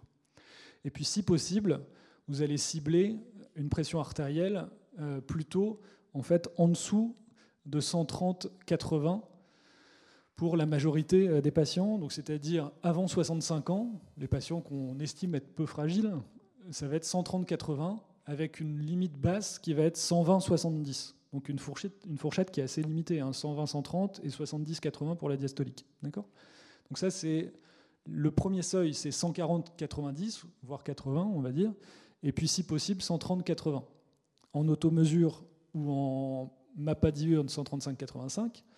Et puis si on est euh, fragile, si on a plus de 80 ans, ben, on- aura des, des seuils un peu plus lâches et euh, ce sera 150 euh, de pression artérielle systolique pour la consultation chez le sujet âgé.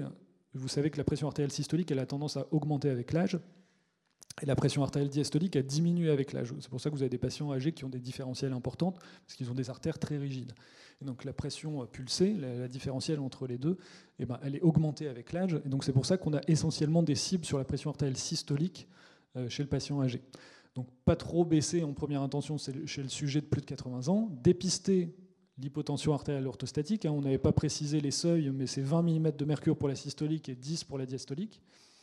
Et puis, si vous avez un patient de plus de 80 ans, mais qui est en forme, qui est plutôt, euh, qui est pas fragile, hein, qui est robuste euh, sur l'évaluation gériatrique, on pourra se dire, on va baisser en dessous de 140. D'accord? Ça va à peu près pour vous les, seuils? Pas du tout. Ah.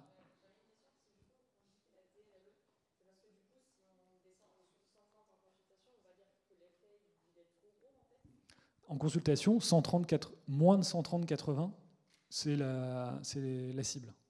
Chez lui, parce qu'il a moins de 65 ans.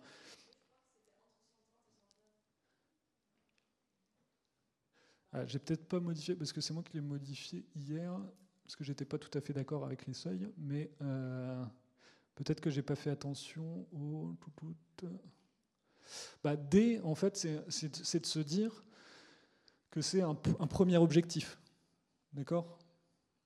C'est ce que je disais. C'est que 130, 130, enfin moins de 140, 90, c'est le premier objectif qui n'est pas atteint. hein. Chez 25% des patients, seulement c'est atteint. Donc c'est le premier objectif indispensable, on va dire. mais que idéalement chez lui, ça correspond à 135,85 en automesure. Mais que chez lui, idéalement, c'est pour ça que je détaillais après, c'est qu'il a moins de 65 ans, bah, a priori, on ira sur du 130-80 et sur plus de 120-70. En sachant qu'on n'a pas vraiment de, valeur euh, associée sur l'automesure et la. Parce que vous pourriez me dire, oui, mais 130-80, c'est moins que l'automesure ou que la pas diurne. Euh, donc qu'est-ce qu'on fait euh, finalement s'il a 135-85 moins de 135-85 en automesure et je sais pas 135-85 en, clinique, bah, en fait c'est un peu ce qui est discordant, mais on n'a pas vraiment de, de correspondance entre les valeurs, parce que l'essentiel des, essais randomisés sur les médicaments dans la tension, ils ont été faits sur la pression artérielle clinique en fait.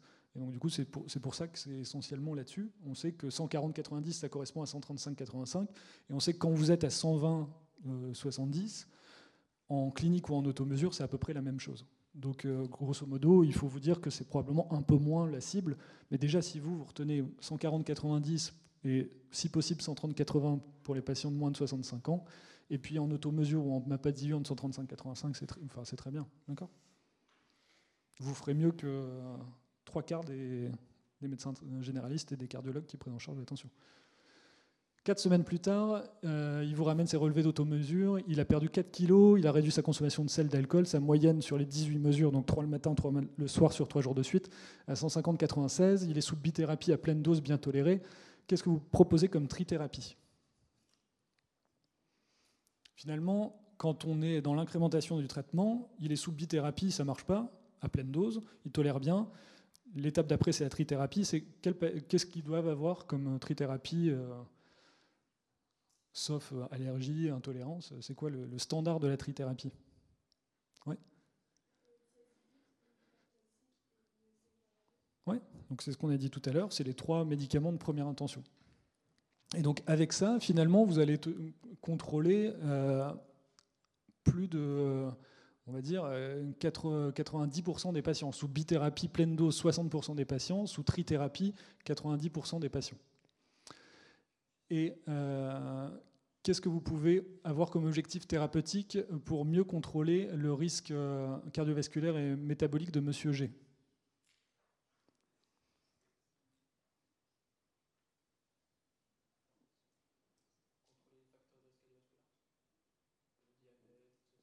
Ouais.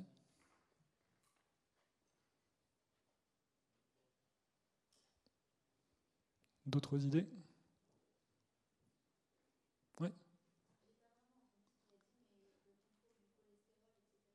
Ouais, donc c'était euh, à peu près c'était pour le diabète et puis et puis le cholestérol, c'est les autres choses qu'on a, vues hein, qui font partie des objectifs chez le patient hypertendu, mais c'est des, objectifs pardon, de prévention. Donc c'est la perte de poids, il a fait, euh, il a limité sa consommation de sel, d'alcool. L'objectif, c'est que le diabète soit bien équilibré. Hein. Pour lui, ce sera probablement 7% d'hémoglobine glyquée plus du tout de tabac, une alimentation plutôt riche en fruits et légumes, en légumineuses, en, euh, graines et puis en fèves, des choses comme ça, limiter la consommation de, viande, avoir une activité physique régulière. Donc tout ça, c'est les objectifs euh, des règles hygiénétiques qui sont indispensables à n'importe quel palier de la prise en charge de l'hypertension, que ce soit en début de prise en charge, que ce soit chez le patient hypertendu, on sait que dans tous les cas, ça fonctionne et que c'est un facteur de résistance si le patient il continue à manger salé, qu'il continue à être en surpoids, qu'il continue à être sédentaire. Donc du coup, ça marche de répéter avec des choses pratiques. Hein. Si vous leur dites euh, faut manger moins salé, le patient il comprend pas. Mais si vous leur dites euh, bah, il faut manger moins de pain, le, fromage que vous mangez le matin, bah, il faut arrêter euh, tous les matins. Il faut arrêter de rajouter du sel dans, dans les plats que vous, mangez. Il faut arrêter de consommer de la charcuterie, arrêter de mettre des bouillons cubes dans votre soupe, des, choses assez pratiques finalement qui impacte la prise en charge du, patient. Quatre semaines plus tard, il n'est toujours pas contrôlé. Est-ce que vous parlez d'HTA résistante? Si oui, pourquoi Oui. Ouais.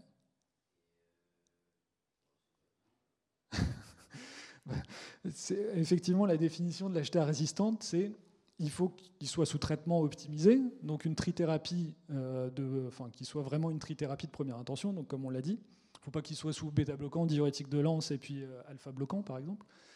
qu'il ait suffisamment de délai de traitement par rapport à l'introduction et qu'il soit à dose optimale ou dose optimale tolérée. Et puis, il faut surtout euh, vérifier la réalité, éliminer une pseudo-résistance, donc être sûr qu'il prenne bien son traitement. Et puis, deuxièmement, que sur la mesure ambulatoire, il soit vraiment résistant. Donc, du coup, il faut faire une mesure ambulatoire. Et qu'est-ce que vous connaissez comme principale cause d'HTA résistante?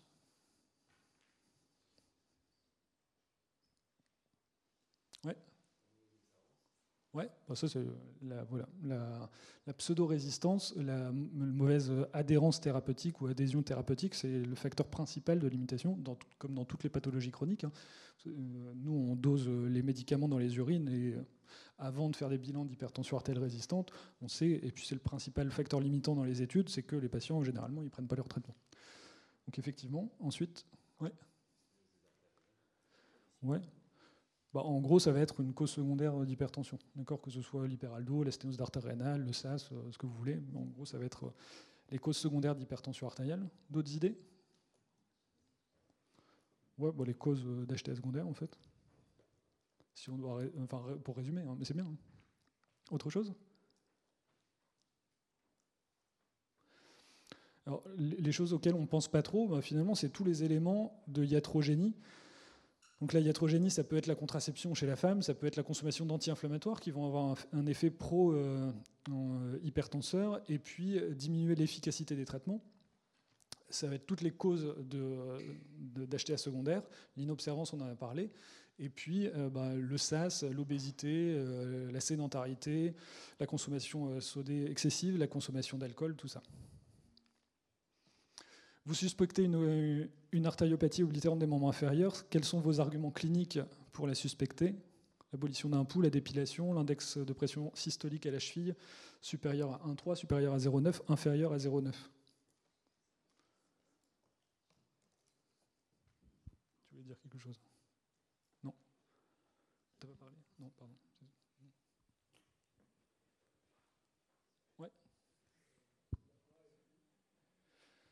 L'abolition d'un pouls et un IPS en dessous de 0,9. Ok. Ouais, la dépilation aussi. Donc ça, c'est des signes bah, d'ischémie euh, chronique, comme on l'avait dit tout à l'heure.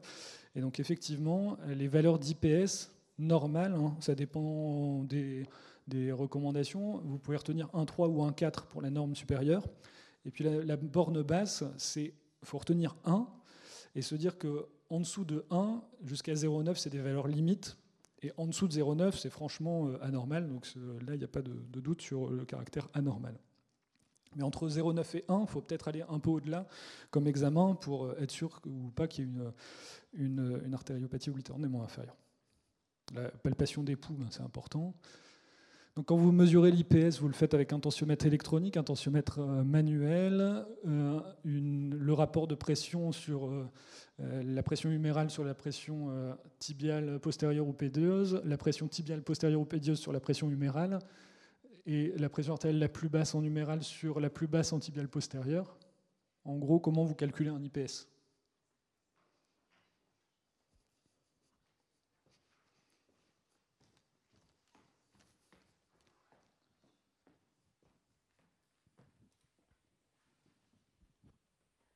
Euh, bah, pour moi, c'est la mesure, euh, c'est le rapport entre la pression artérielle tibiale postérieure sur la pression artérielle humérale.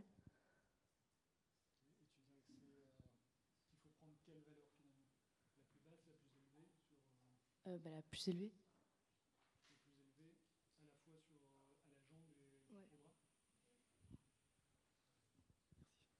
Quelqu'un a un commentaire? Non, pas trop, vous êtes d'accord? Bon, en fait, euh, donc du coup, il ne faut pas utiliser de brassard électronique. Normalement, il faut le faire avec un Doppler de poche. Et donc, c'est effectivement la pression artérielle à la jambe, donc souvent la, tibiale postérieure, euh, sur, euh, la sur la pression artérielle au bras. Et donc, il faut utiliser finalement la valeur qui est la plus élevée à la fois au, bras et puis sur, sur la pression artérielle de cheville. voilà, ça c'est le petit Doppler de poche avec le, stylo qui permet, après la compression, de, voir à quel moment, à quel niveau de pression euh, vous commencez à avoir un flux, un, signal Doppler continu.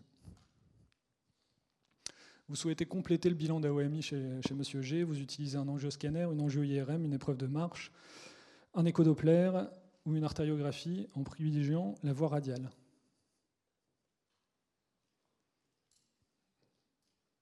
Donc là, vous avez dépisté finalement euh, l'AOMI de façon clinique.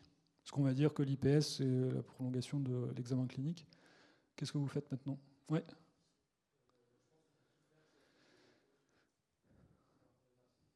Ok. D'accord, ouais, donc tu ne ferais pas scanner plus IRM. C'est soit l'un, soit l'autre. Ok. Et tu ferais le, scanner ou, ou l'angio-IRM au même niveau que l'écho-Doppler, euh, en même temps, d'abord l'un puis l'autre. D'accord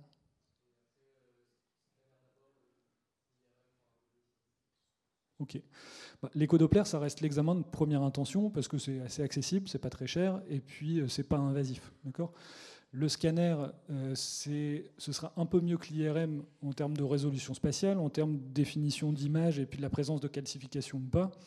Euh, ça nécessite une injection de produit de contraste, donc du coup c'est un peu plus euh, invasif hein, et puis c'est un peu plus cher qu'un écho Doppler.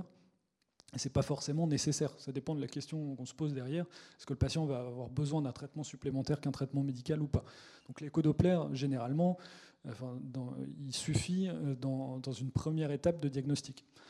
L'artério, bah effectivement non, c'est en intention de traiter l'artério, donc on fait fait plus d'artério diagnostic. Hein. Avant on faisait ça quand on n'avait pas accès au scanner, mais maintenant on fait plus d'artério euh, depuis très longtemps. Moi j'ai même pas connu les artério diagnostiques. Et euh, l'épreuve d'effort, vous faites ça, l'épreuve de marche? C'est assez accessible aussi, c'est pas invasif et ça permet d'avoir un impact euh, sur euh, bah, le pronostic des patients parce que vous savez en fait pour définir le périmètre de, marche du patient c'est pas toujours évident hein, savoir. Enfin, moi je serais incapable de savoir euh, quelle distance il faut marcher avant que je sois essoufflé. enfin c'est assez difficile je pense pour les patients d'avoir une une vision assez claire de la distance de marche avant d'avoir la claudication. Et donc, selon un protocole standardisé, hein, vous faites euh, marcher le patient sur une pente qui est établie, à une vitesse qui est établie, et puis bah, vous, voyez à quelle euh, distance il s'arrête, vous mesurez les IPS avant, à la fin de l'effort et en récupération, et vous voyez à quel moment de la récupération ils récupèrent leurs IPS avant l'effort, et puis vous gradez la sévérité finalement de l'atteinte fonctionnelle. Donc pas d'artériaux, et puis le scanner ou l'IRM en deuxième intention. Quelle famille thérapeutique vous utilisez chez Gérard? Qui utilise des vasodilatateurs artériels? Non. globalement, ça n'a plus d'indication. Des statines? Oui, tout le monde. c'est un traitement de première intention, des un fibrate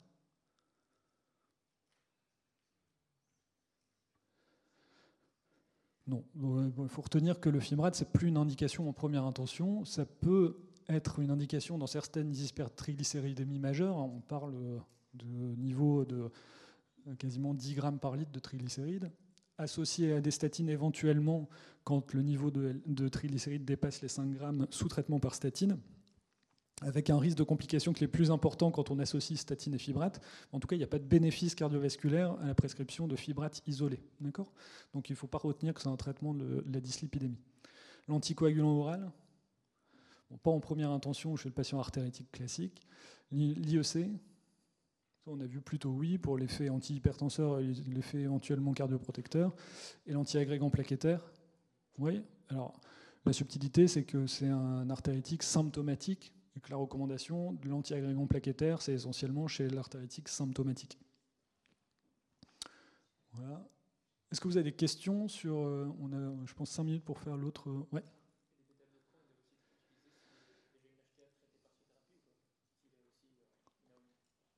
Est-ce que c'est une contre-indication, les bêta-bloquants dans l'AOMI C'est ça la question? Non, c'est pas ça.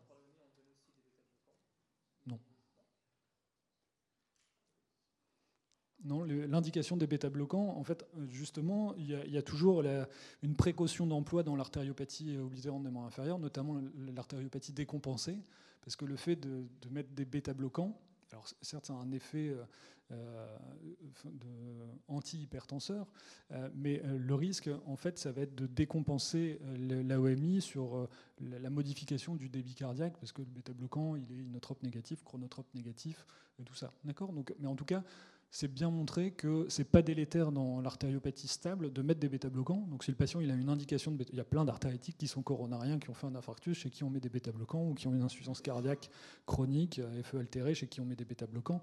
Et il tolère très bien les bêta-bloquants. Mais chez, chez, un patient qui arrive en ischémie aiguë de membre, faut pas lui mettre 10 mg de bisoprolol. Quoi. D'accord Parce qu'a priori, ça va être un peu délétère. C'est un peu la même réflexion chez le RAO serré. Rétrécissement aortique serré, euh, décompensé, bah, ce n'est pas le moment de lui mettre des bêta-bloquants. Mais si le patient il a un RAO euh, modéré à serré, asymptomatique, ce n'est pas une contre-indication formelle au bêta-bloquant. D'accord? Donc en tout cas, ce n'est pas une indication. L'AOMI, ce n'est pas une indication de bêta-bloquant. D'accord?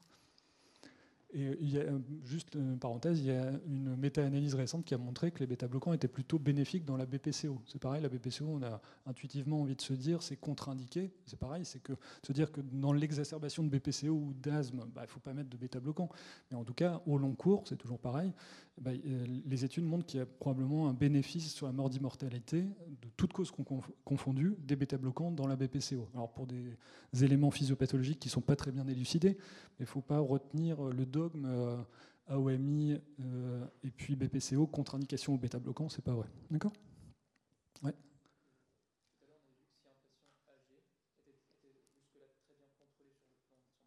Mm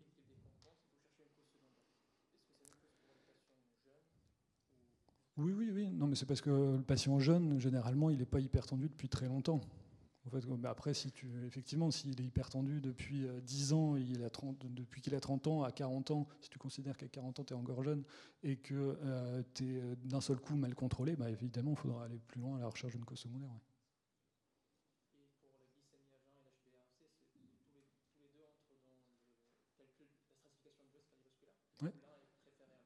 Bah, en fait, euh, globalement, l'hémoglobine glyquée n'est pas remboursée en première intention. Donc, ce qu'il faut faire de façon consensuelle, c'est plutôt une glycémie à jeun, à faire un, contrôle euh, si tu as une valeur intermédiaire ou si tu as une valeur élevée.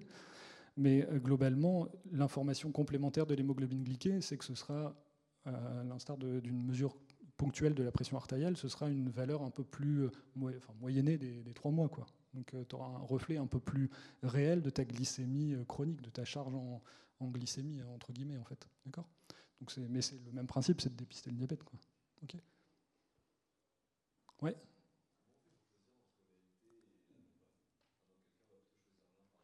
bah, En fait, l'automesure, c'est censé sur le papier être simple, parce que c'est le patient qui le fait, mais l'appareil n'est pas remboursé. Donc il faut soit que le patient l'achète, ça coûte entre 50 et 100 euros un appareil qui est euh, fiable et labellisé, il faut que, euh, ou alors qu'il se le fasse prêter par son pharmacien ou son médecin traitant ou son euh, cardiologue, peu importe. Il faut qu'il soit motivé pour le faire parce que tu vois, c'est 5 minutes en position assise, 3 minutes, il faut une minute d'intervalle entre chaque mesure faut pas qu'il y ait les enfants qui courent autour, faut pas qu'il y ait euh, quelqu'un qui te dise bah, allez dépêche-toi parce que tu vas être en retard et tout ça. Donc il faut que ce soit possible de le faire. C'est le soir aussi et c'est trois jours de suite. Donc euh, généralement il y a des patients chez qui euh, ça prend pas parce que bah, globalement ils n'ont pas le temps, ils sont pas motivés et tout ça. Ils font deux trois mesures et puis ils te rendent une feuille d'automesure où il y a trois quatre mesures et puis tu fais la moyenne avec trois quatre mesures. Donc finalement c'est pas suffisamment fiable, tu n'as pas assez de mesures pour que ce soit robuste comme mesure. Et puis, euh, souvent, les patients aussi ont des appareils qui ne sont pas adaptés. Souvent, ils ont acheté un appareil qui n'est pas très euh, cher, euh, avec un tensiomètre au poignet, ou alors un brassard qu'ils ont récupéré chez la grand-mère, avec un, brassard qui n'est pas du tout adapté. Enfin, voilà. Donc ça, c'est les limites de l'automesure. Il faut que le patient soit motivé, et puis qu'il ait le matériel adapté et le temps suffisant. Pour la mesure ambulatoire, on a vu que c'était quand même, il y avait plus d'informations disponible, hein, la pression artérielle nocturne qui est fortement corrélée au risque cardiovasculaire et aux événements cardiovasculaires, la possibilité de dépister l'hypotension artérielle enfin l'hypotension, euh, les épisodes d'hypotension, avoir plus de mesures, hein, quand on a 70 mesures sur 24 heures, c'est plus que 18 mesures forcément. Et puis, euh, on a tout un tas d'informations supplémentaires euh, sur la fréquence cardiaque, sur le, deeping euh, en lui-même, juste en dehors de la valeur absolue de pression artérielle nocturne. Hein, le caractère deeper ou pas, c'est pronostic également. Donc, ça apporte des informations supplémentaires qui sont plus robustes, mais qui ont un coût, parce que c'est plus cher de faire une, mesure ambulatoire qu'une automesure.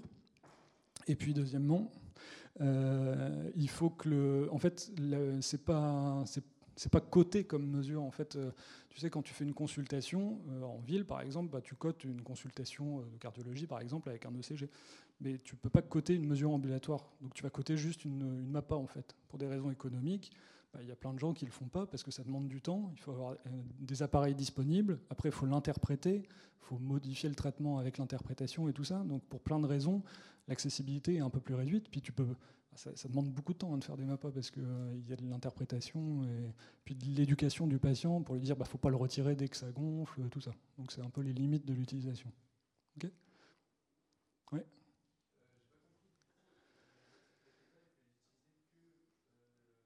Bah, en gros, on sait que l'antiplaquettaire, l'indication euh, préférentielle, c'est la prévention secondaire. Donc en gros, c'est un patient qui a fait un événement. Donc c'est l'artéritique qui a fait euh, un événement aigu, c'est euh, le coronarien qui a fait un SCA, c'est le patient qui a fait un AVC. La prévention primaire, on sait que euh, le, bénéfice, quand tu, fais des études euh, épidémiologiques avec beaucoup de patients, tu sais que le bénéfice de l'aspirine, il est très vite euh, tempéré par le risque hémorragique sous aspirine, en fait. Et donc, à l'heure actuelle, on n'a pas de bénéfice de l'aspirine en prévention primaire dans la population générale. Et on sait que les artéritiques, finalement, il n'y a, pas, d'études qui a montré réellement une diminution des événements ischémiques des membres inférieurs sous antiagrégants plaquettaires, en dehors du caractère éventuellement symptomatique. Donc en fait, c'est pour ça que dans des recommandations, c'est l'antiagrégant plaquettaire pour la OMI, il est indiqué avec un niveau de recommandation, un niveau de, grade élevé quand la OMI est symptomatique. Donc c'est une petite euh, subtilité, on va dire. Mais en gros, si tu veux faire simple, un patient qui, a, enfin, qui artéritique et qui est, claudique, il bah, faut lui mettre un antiagrégant. Après, c'est plus discutable en fonction de son risque hémorragique de lui mettre s'il n'est pas symptomatique mais que tu as dépisté la OMI. Mais pour faire simple, il faut retenir que la majorité ont un antiagrégant plaquettaire. D'accord? C'est pas quelque chose sur lequel on peut vous piéger, je pense.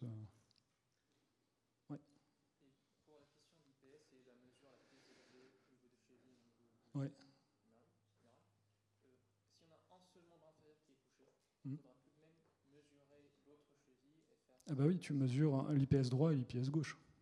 Mais, mais là, est-ce qu'on ne fausse pas en fait la sévérité de la pathologie puisque l'autre membre il est sain Donc bien évidemment la pression artérielle au niveau de ce membre sera normale. Et donc si on fait l'IPS sur ce membre avec l'huméral, ce sera supérieur à 0,9. Oui, c'est pour ça qu'il faut faire des deux côtés. Tu peux avoir une atteinte unilatérale de ton artérite, en fait. Si le patient il a une lésion serrée sur sa fémorale superficielle à droite et une lésion intermédiaire ou euh, non significative à gauche, il aura un IPS physiologique à gauche et un IPS euh, bas à droite, en fait. Bah, tu fais pas la somme des deux, en fait. Tu as, deux valeurs distinctes euh, d'IPS. Maintenant, tu gardes les deux. À chaque fois, tu as un IPS à droite, un IPS à gauche, en fait.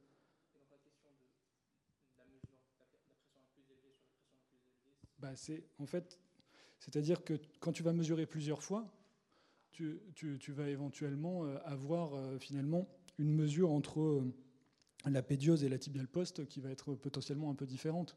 Bah, tu prendras la plus élevée et c'est pareil entre les deux bras, tu prendras la mesure où c'est la plus élevée, quoi. Mais tu différencies les valeurs de gauche et droite pour les jambes. Pour, pour, pour le haut, finalement, tu prends celle que où c'est la plus élevée. Là, c'est la plus élevée entre les, différentes artères que tu vas étudier au Doppler. Voilà. D'autres questions On rapidement. Thomas, on a le temps de faire ça ou pas? Ouais, rapidement. Euh, vous recevez une jeune femme de 34 ans qui est coiffeuse, qui n'a pas d'antécédents, qui ne prend pas de contraception, elle ne fume pas. Elle a sa mère a des varices, des ulcères chez la grand-mère. Elle a des œdèmes depuis euh, plusieurs mois avec une lourdeur des membres inférieurs plutôt vespérale, euh, qui sont apparus depuis un mois avec euh, un trajet de sur, une varice sur le trajet de la grande saphène à droite, un, un IMC à 29 et vous retenez le diagnostic d'insuffisance veineuse chronique. Qu'est-ce que vous faites en première intention? Pas d'examen, un écho-doppler veineux. Vous traitez la varice d'emblée, vous lui prescrivez une compression veineuse et des religions diététiques qui consiste essentiellement en une perte de poids et une activité physique. Vous ne faites euh, pas d'examen et vous lui dites euh, de prendre des vénotoniques. Ou qui est-ce qui fait rien, qui prescrit La décompression règle diététique? Ouais. Est-ce que quelqu'un fait quelque chose euh, de plus?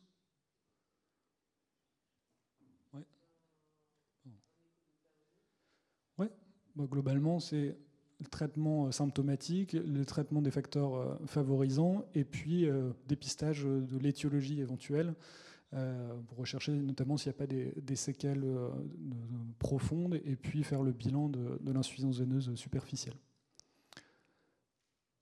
Voilà, bon, il n'y avait qu'une diapo, ça va vite. Vous avez d'autres questions?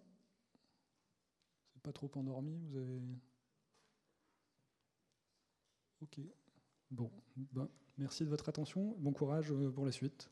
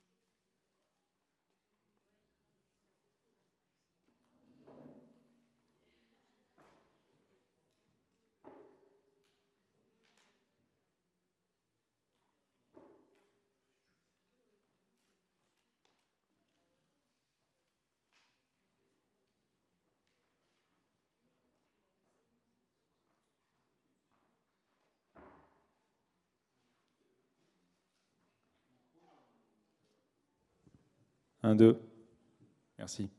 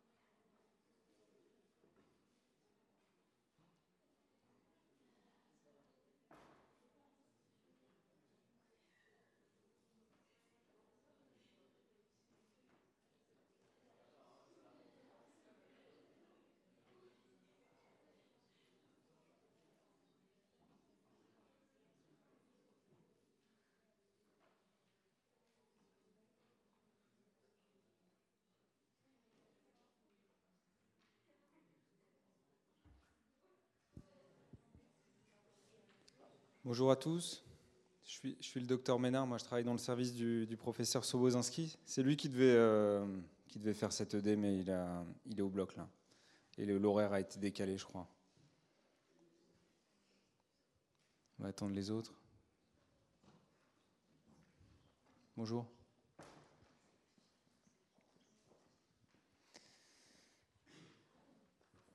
Donc la chirurgie vasculaire, globalement, c'est assez simple. C'est de la tuyauterie. Hein. Soit l'artère elle est dilatée, c'est le cadre de la pathologie anévrismale, soit l'artère elle est occluse, et on est dans ce qu'on appelle la pathologie occlusive. Alors on ne sait pas vraiment pourquoi, mais il y a certains patients avec les facteurs de risque cardiovasculaire. Globalement, la, la réponse qui sera toujours juste, c'est euh, c'est dû à l'athérosclérose dans tous les cas. Et on ne sait pas trop pourquoi il y a certains patients qui vont plutôt évoluer vers euh, la pathologie occlusive suite à des lésions euh, athéromateuses. Et il y en a d'autres qui vont euh, développer des anévrismes.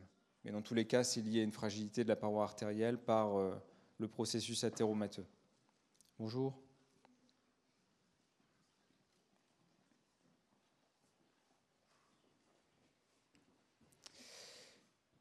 Donc on commence. Je ne sais pas si euh, vous voulez que je vous interroge ou bien on fait ça?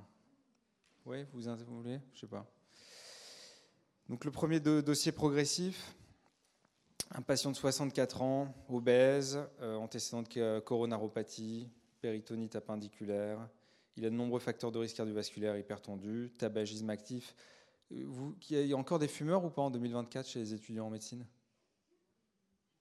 Qui, qui fume? Il n'y en a qu'une? Waouh, nous on fumait tous. Hein. Bravo. Enfin, sauf toi, du coup. Tabagisme actif, 80 paquets années, donc obésité avec un IMC à 33. Il consulte, donc là, a priori, c'est dans votre cabinet de médecine générale. Et à l'examen clinique, vous palpez euh, chez ce patient euh, en surpoids une masse battante latéro-ombilicale non douloureuse. Je vais le garder, ce truc-là. Quel diagnostic évoquez-vous en première intention Sur quels arguments? C'est un peu facile. Un anévrisme de quoi? Abdominal, ouais. Et a priori, non, compliqué. Sur quels arguments?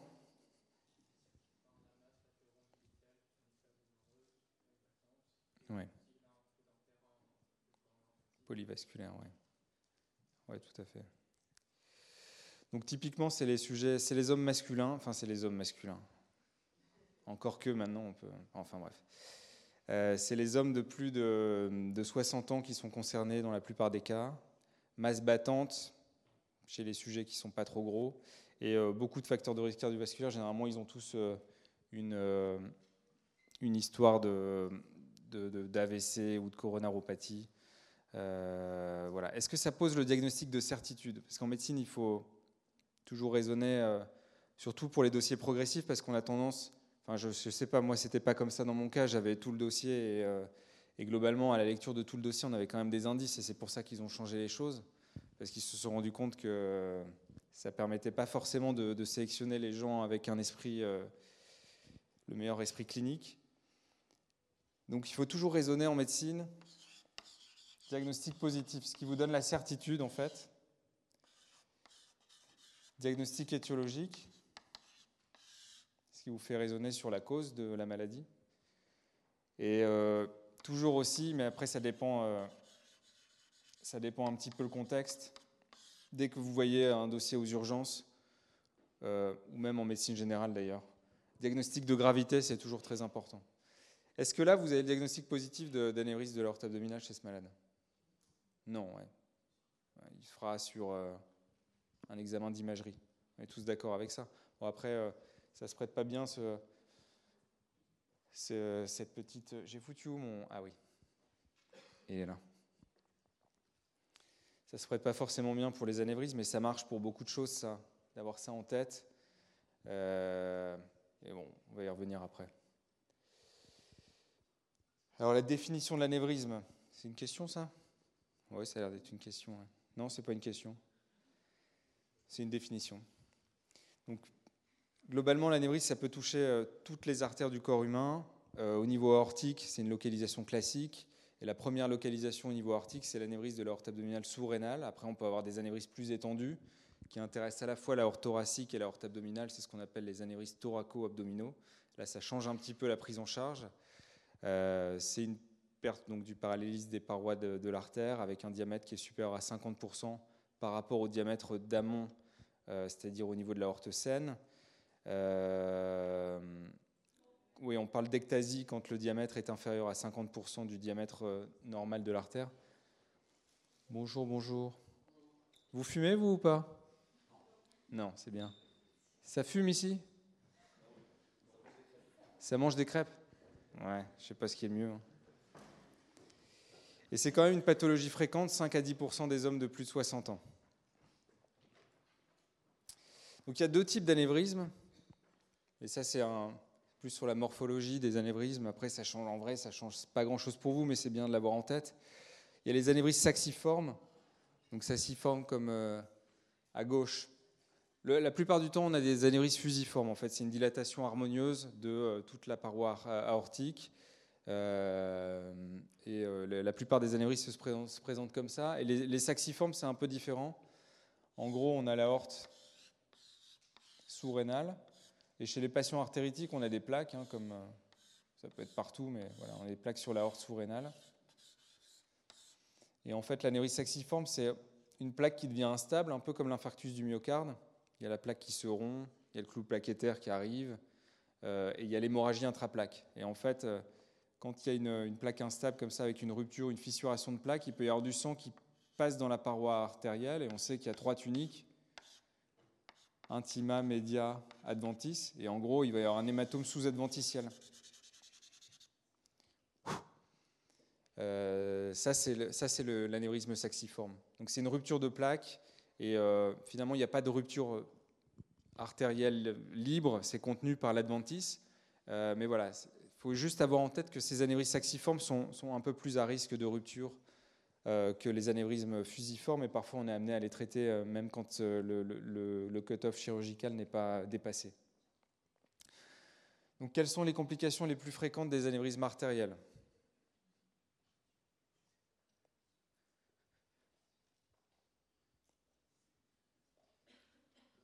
Donc déjà, on va raisonner en termes de localisation. Au niveau aortique, la principale complication, c'est quoi?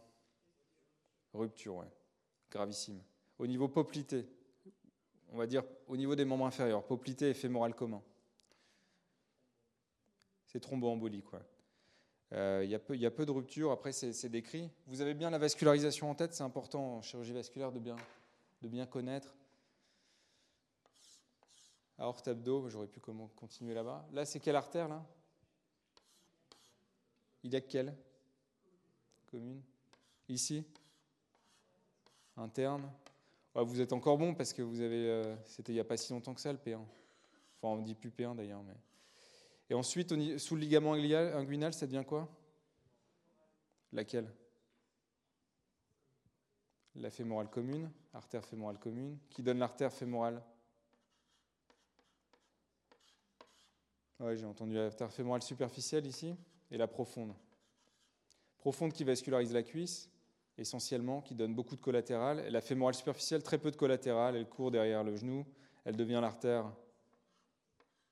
poplitée, et ensuite ça donne les trois artères de jambe, tibiale antérieure, tibiale postérieure et l'artère fibulaire.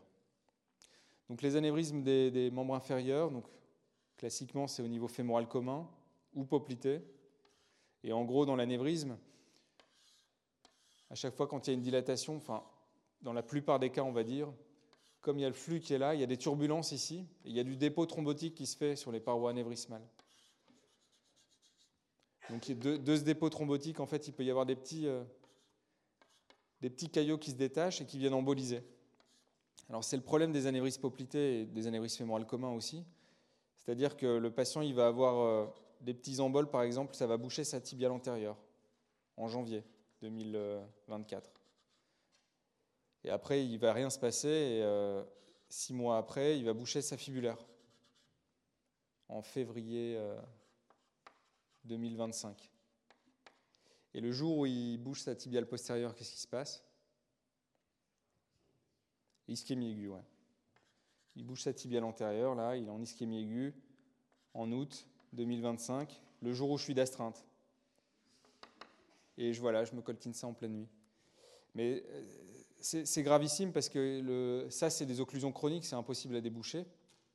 Et euh, les artères de jambes, c'est très, difficile à déboucher aussi. Donc euh, le taux d'amputation sur les, sur les ischémies aiguës sur anévrisme poplité, c'est 50%. Donc c'est vraiment, vraiment très, pronostic très défavorable.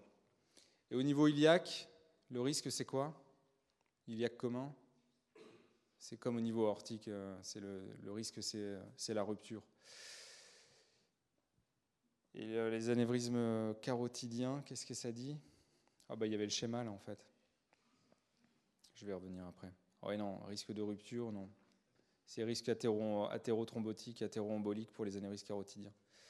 Est-ce que vous savez, quand on a un anévrisme de l'aorte abdominale, euh, le pourcentage de malchance, on va dire, d'avoir un anévrisme poplité associé? Quand on ne sait pas, il faut dire 30%. Voilà, c'est 30%. Et inversement, quand on a un anévrisme poplité, le pourcentage de chance d'avoir un anévrisme de l'aorte abdo Ouais, c'est 50. Et il y a une association aussi avec les anévrismes de l'aorte thoracique. Euh, J'ai plus le pourcentage en tête, je ne vais pas vous dire de bêtises. Et une, une association également avec les anévrismes de l'artère fémorale, de l'ordre de 10% environ.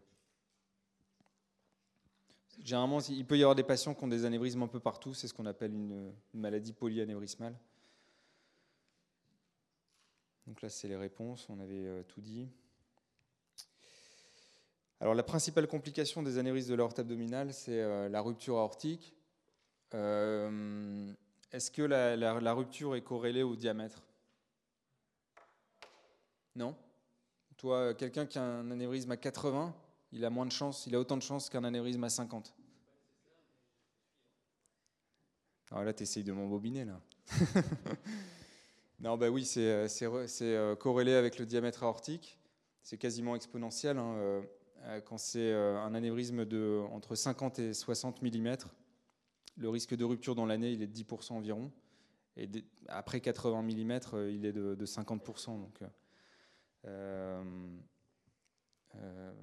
il y a une corrélation entre le diamètre et le risque, de rupture.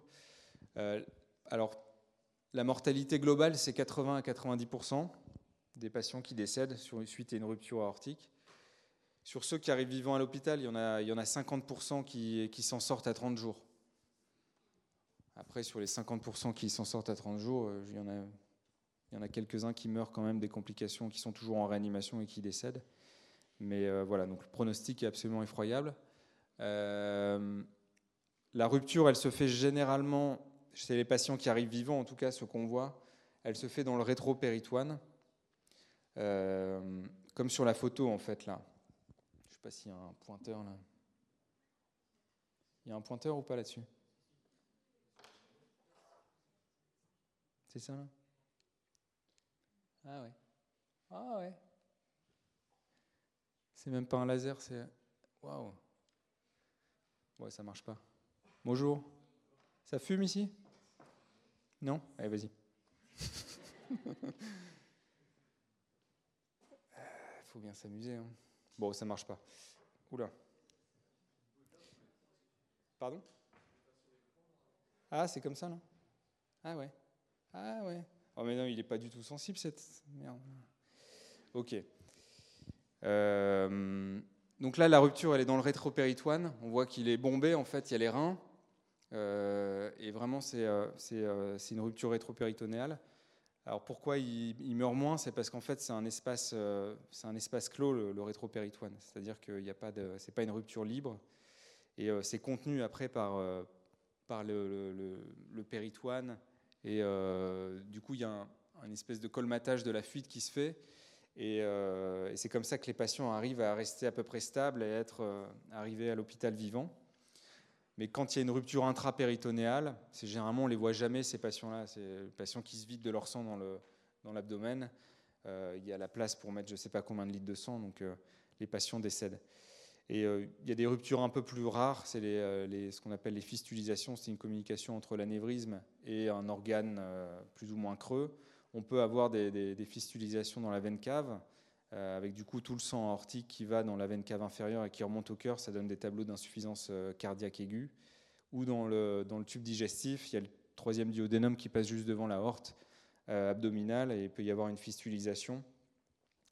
Et ça se manifeste généralement par, un, par une hémorragie digestive haute, euh, et euh, plus ou moins dans les urtères, mais j'ai jamais vu ça.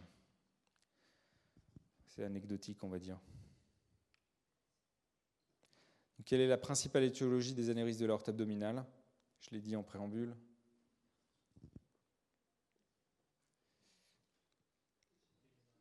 Dégénératif, ouais. Donc athéroscléreux. Après, les autres causes évoquées sont possibles. Les maladies de Marfan, euh, ça touche plutôt des, sujets jeunes.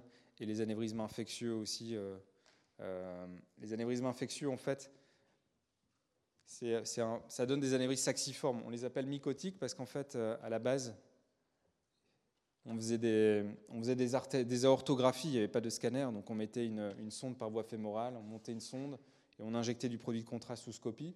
Et ça donnait, ça donnait cet aspect-là, en fait, en orthographie. Donc euh, c'est un aspect de champignon, c'est pour ça que ça s'est appelé mycotique. Et ça donne des, donc des anévrismes saxiformes. Il y a une grève bactérienne sur la plaque, ça rompt la plaque, le même, après c'est le même truc.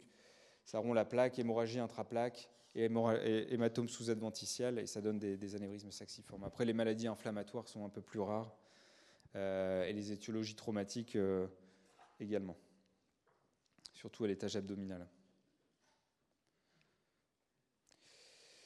Donc, quel est l'examen complémentaire de première intention? On se rappelle qu'on est dans notre cabinet de médecine générale. On va demander quoi Pour confirmer le diagnostic? C'est l'échographie, euh, l'échographie abdominale qui donne euh, le diagnostic positif d'anévrisme de l'aorte abdominale. Après, euh, c'est difficile d'évaluer vraiment l'extension de l'anévrisme à l'échographie. Mais ça donne des, bonnes informations, notamment sur aussi l'état des flux artériels. Il peut y avoir un anévrisme et des lésions occlusives associées.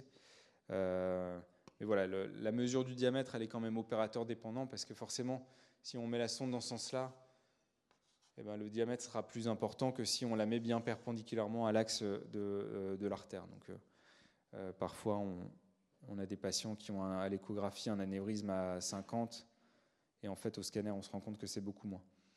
Quelle information principale attendez-vous de cet examen? Bon. J'aurais envie de dire c'est le diagnostic positif, mais j'imagine que, que l'information principale, ça va être le diamètre anévrismal, le diamètre maximal. Donc il y a toujours du thrombus, comme je, comme je vous ai dit, dans ces anévrismes, enfin, très souvent du thrombus, et il faut vraiment prendre en compte euh, le diamètre à la fois de la lumière, la vraie lumière, enfin la lumière aortique et euh, du thrombus euh, mural pour déterminer le diamètre maximal de l'anévrisme. Quels critères échographiques vous amènent à discuter d'une indication chirurgicale?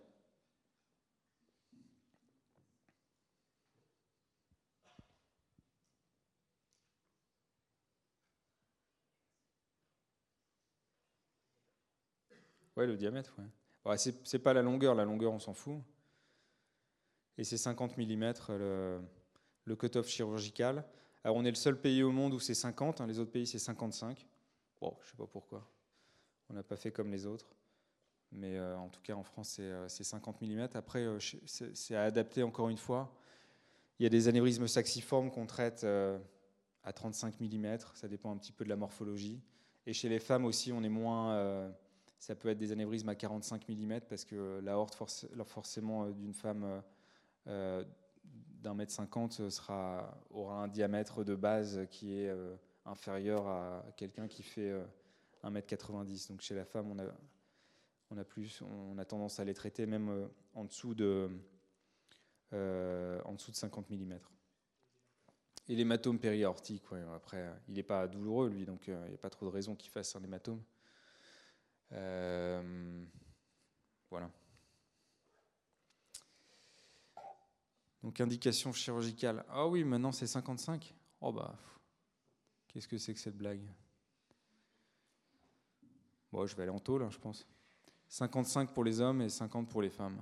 Moi, je reverrai avec euh, professeur Sobozinski, parce que peut-être ça a changé dans les recommandations de votre bouquin, mais en tout cas en pratique, on est resté sur 50 là pour l'instant. Il y a le diamètre, il y a l'évolutivité aussi, donc c'est 6 mm, c'est 5 mm en 6 mois ou 10 mm par an, parce qu'on sait que les anévrismes évolutifs sont, sont plus à risque de rupture, en tout cas rapidement évolutifs, parce que globalement, l'histoire naturelle de ces anévrismes, c'est que le, diamètre va augmenter de taille de façon constante, hein. mais généralement c'est 1 à 2 mm par an. Et quand on a une croissance élevée, on, a tendance à les traiter rapidement. La rupture, bien entendu, c'est une indication. Après, euh, il y a d'autres euh, soucis. Le, souci euh, athéro-embolique, là, qu'on voit dans les anévrismes des membres inférieurs, on peut aussi le voir au niveau de la horte abdominale, mais c'est vraiment rare en final. Le thrombus mural qu'on a dans les anévrismes aortiques, généralement, il est peu emboligène. Et c'est toujours difficile de, relier un anévrisme à une ischémie aiguë. C'est vraiment un diagnostic d'élimination. Quels examens complémentaires sont pertinents en vue de la prise en charge chirurgicale de cet anévrisme? Est-ce qu'on peut euh, opérer un patient euh, juste avec une échographie? En RM, c'est mieux que TDM. Ouais. Donc les, deux examens, c'est euh, possible, c'est l'angio-IRM ou l'angio-scan. Alors en première intention, il faut toujours demander un angio-scanner. Si le patient a effectivement une contre-indication à l'angio-scanner, on peut demander une angio-IRM. Mais on aime bien quand même avoir un scanner non injecté euh, avec l'angio-IRM parce que ça nous donne des, informations sur les calcifications pariétales au niveau des zones potentiellement de clampage.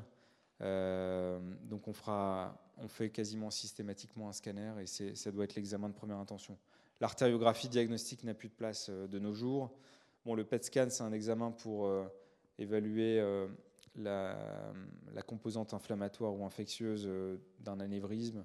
Et c'est bien entendu pas fait de façon systématique. Et l'oxymétrie transcutanée, bon, bah, c'est, je pense parce qu'il fallait mettre une, réponse complémentaire, mais bon, ça, ça n'a aucun sens ici de faire une oxymétrie. L'oxymétrie, c'est pour évaluer l'état d'oxygénation des tissus euh, dans le cadre de l'ischémie critique chronique. Euh, ça n'a rien à voir avec euh, la prise en charge des anévrismes de l'aorte abdominale. Donc là, c'est une reconstruction 3D d'un scanner abdominal où on voit donc ce que je vous ai dit tout à l'heure, globalement l'anatomie artérielle. Les, les, artères hypogastriques, ça vascularise quoi les artères hypogastriques?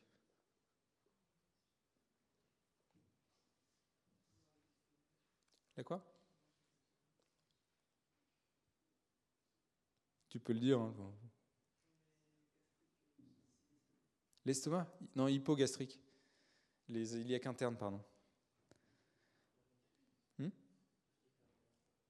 Ouais. Ouais, ça, vascularise la partie terminale du côlon. En tout cas, ça participe à la vascularisation de la partie terminale du côlon. Et ça donne surtout des artères, euh, la, petite branche qui part. Euh, là. Ah, je m'améliore. Vous la voyez, celle-là? Celle-là, c'est l'artère glutéale supérieure. Elle vascularise les muscles de la, de fesse, les muscles glutéaux. Euh, et ça participe aussi à la vascularisation pelvienne, donc les organes génitaux et la vessie, mais de façon plus anecdotique. Et euh, la vascularisation digestive, donc il y a trois troncs, le tronc cœliaque qui donne l'artère splénique, l'artère hépatique et l'artère gastrique gauche, l'artère mésentérique supérieure qui est l'artère principale de vascularisation du tube digestif, et la mésentérique inférieure qui est plutôt euh, accessoire, qui naît souvent quand il y a un anévrisme de l'aorte abdominale directement de l'anévrisme et euh, qui euh, vascularise le côlon gauche et une partie du sigmoïde. Mais de toute façon, l'artère principale, c'est l'artère mésentérique supérieure. Donc ça, c'est une image d'ARM où on voit pas du tout les calcifications. Donc ça nous permet quand même de mesurer les diamètres, mais on aura tendance à coupler ça avec, euh, avec euh, un scanner non injecté chez les patients insuffisants rénaux qui ne peuvent pas avoir de scanner. Après, la orthographie diagnostique n'a plus de place. Et là, c'est des images intraopératoires où c'est des patients qui ont été traités par voie endovasculaire. on voit bien les, du côté droit, il y a un anévrisme qui est sans thrombus, alors que de l'autre côté, on voit que les parois sont plus irrégulières. C'est juste dû au thrombus mural qu'il y a dans l'anévrisme. Donc l'anévrisme est mesuré à 60 mm de diamètre maximal. Le chirurgien retient l'indication chirurgicale. Quel bilan et quel examen sont à prévoir en vue de cette chirurgie prochaine?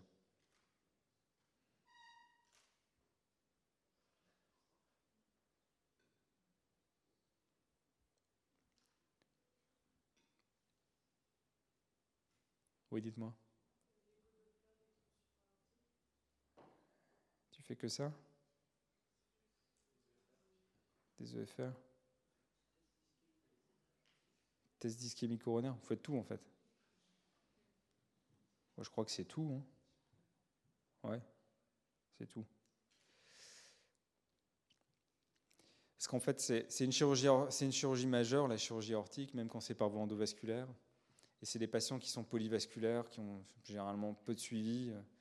Euh, et donc on fait systématiquement un test d'ischémie non invasif, euh, surtout quand on fait de la chirurgie ouverte parce qu'on va clamper l'aorte. Clampe l'aorte, forcément ça fait un obstacle pour le cœur, donc on va augmenter, augmenter le, travail cardiaque pendant l'intervention. Et donc il faut voir comment le cœur se comporte à l'effort, et donc il faut faire un test d'ischémie non invasif. Alors euh, on fait rarement des épreuves d'effort, même si après, les épreuves d'effort sur tapis roulant, globalement, euh, certains cardiologues vous diront que ça sert strictement à rien, c'est toujours faussement positif. On fait plutôt des échographies de stress ou des, échographies à la dobutamine. Euh, c'est une injection dobutamine qui permet d'accélérer le cœur et de voir comment euh, est la contractilité cardiaque à l'effort. Et ça donne des bons, des bons éléments sur la capacité du patient à, à, résister, euh, en tout cas à, passer le cap d'une de, chirurgie aortique ouverte. Tronc supraortique, c'est pour vérifier l'état des carotides. Forcément, euh, s'il y a des lésions sténosantes au niveau des carotides euh, et que le patient fait un bas débit, par exemple péropératoire sur le déclampage, on déclampe et il y a tout le sang qui est redistribué sur les membres inférieurs. Donc généralement, il y a une chute de tension euh, à ce moment-là. Et si le patient a des plaques sténosantes des deux côtés, le risque c'est de faire un accident vasculaire cérébral.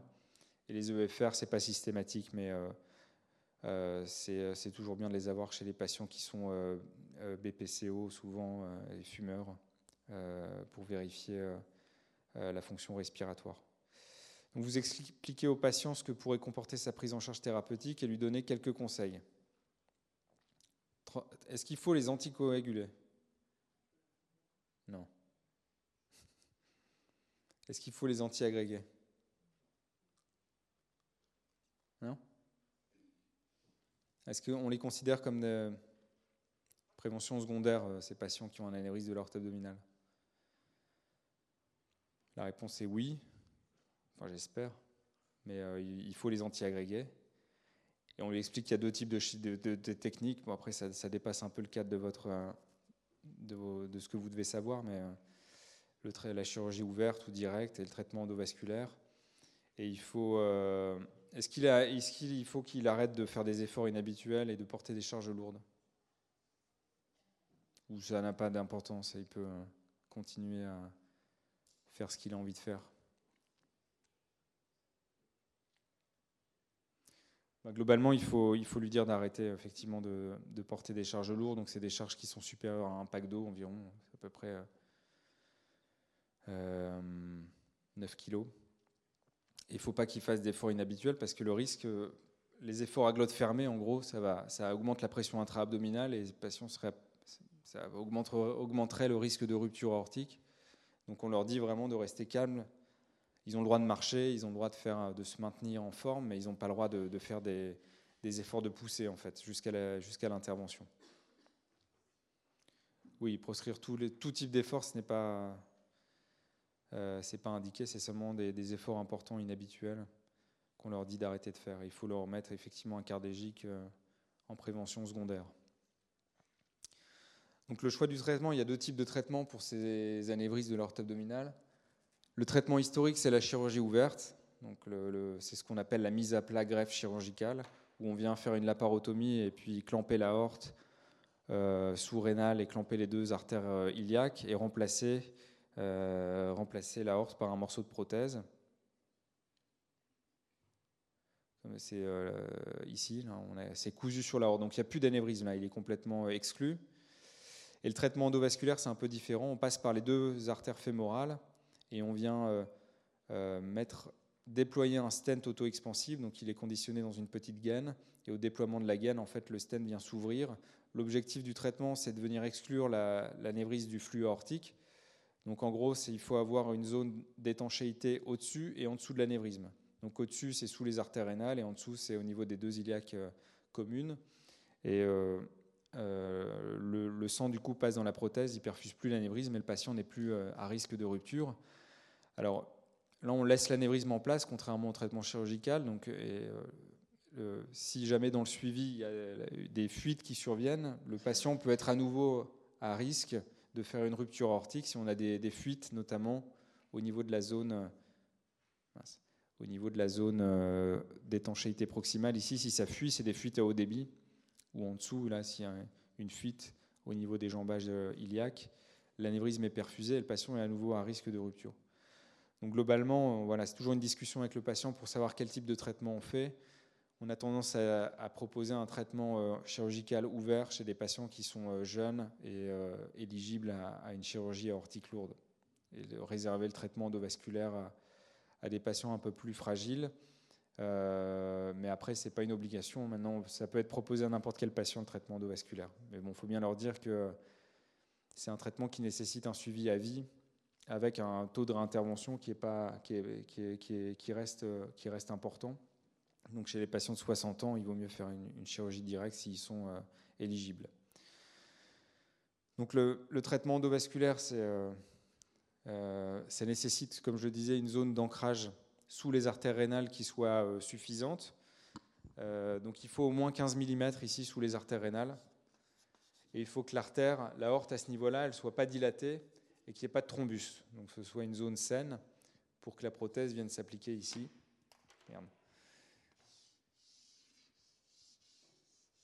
Et ça se présente comme ça, avec les stands. Euh, et je crois qu'il y a une vidéo juste après. Oui, ça c'est les différents types de prothèses. Tous les, fabricants ont leur euh, spécificité. Il y en a certaines avec des crochets, d'autres sans crochets, certaines avec un stent non couvert proximal qui couvre les artères rénales. Donc ça, c'est la procédure qu'on fait. Une procédure assez simple finalement par rapport à une chirurgie ouverte, où on vient monter le lanceur de l'endoprothèse et en fait en retirant la gaine, le stent se déploie. Il y a le jambage controlatéral qui est ensuite cathétérisé par l'autre côté. On vient libérer le stent proximal. la, prothèse est ancrée au niveau sous-rénal, elle ne pourra plus bouger et on vient ensuite déployer les deux jambages. globalement, c'est une chirurgie qui, euh, prend à peu, près, euh, à peu près une heure. Le risque principal, c'est de couvrir les artères rénales, mais bon, si on, les a bien repérées et qu'on sait déployer la prothèse, il n'y a, pas trop de, raisons que ça arrive, même si c'est déjà arrivé, euh, pas ici, mais dans d'autres centres. Et ensuite, on vient flatter un ballon dans les, dans les zones d'ancrage pour bien étanchéifier le montage. Et ça, c'est le résultat euh, artériographique après, euh, à la fin de la, procédure. Donc, on, met une, sonde d'angiographie dans la horte, on injecte du produit de contraste. Et là, on voit qu'il n'y a, plus de perfusion du sac anévrismal. Donc, il y a un résultat qui est plutôt correct avec une bonne perméabilité des artères rénales. La chirurgie ouverte, il n'y a pas besoin d'avoir d'avoir 15 mm là sous les artères rénales. Tout, est, euh, envisageable, même sur les anévrismes thoraco-abdominaux. On peut faire des, voies d'abord extensives en ouvrant le, thorax et l'abdomen pour remplacer complètement la horte, la thoraco-abdominale. Principal problème, c'est qu'on fait un clampage aortique chez des patients qui sont euh, plus ou moins coronariens et insuffisants respiratoires. Et donc les, conséquences euh, et euh, les complications post-opératoires sont euh, plus difficiles après chirurgie conventionnelle chez les patients fragiles. C'est pour ça qu'on leur privilégie le traitement endovasculaire. Donc le intra-opératoire où on fait une laparotomie médiane. Donc là, je ne sais pas si vous voyez bien, mais de toute façon, il n'y a pas grand-chose à voir à part le tube digestif ici. en gros, il faut qu'on le récline, on le sort complètement du patient, où là, il est, poussé vers la gauche du malade pour accéder dans le rétropéritoine à l'anévrisme. Là, on le voit, euh, la boule, là, c'est l'anévrisme euh, aortique qui est localisé dans la partie euh, postérieure de l'abdomen. On voit, là, c'est le haut ici, avec le collet proximal là. il y a sans doute la veine rénale gauche qui est là, ici. Et les, les iliaques, on ne les voit pas, mais elles sont plus basses. Et donc on vient clamper l'aorte. Là, on voit qu'il y a le clan ici, le clan aortique qui est à ce niveau-là. Et là, c'est la zone où on va, on va se suturer. Et ça, c'est le thrombus, le thrombus intra-aortique qu'on enlève. Vous voyez, c'est tout, euh, tout moche, tout dégueu. Mais... Et l'anévrisme est vraiment fendu en deux, donc euh, il est complètement ouvert. Et on vient coudre une prothèse entre euh, de là à là, juste au-dessus de la bifurcation aortique. C'est des prothèses en PTFE ou en, Dacron, enfin en, en, PET, polyéthylène terephthalate. C'est du plastique, en gros, comme les, bouteilles plastiques que vous avez enfin, pour boire. C'est la même matière, sauf qu'elle est un petit peu euh, conditionnée différemment. Et donc elle est cousue directement par un fil non résorbable au niveau aortique. Là, on voit le fil ici.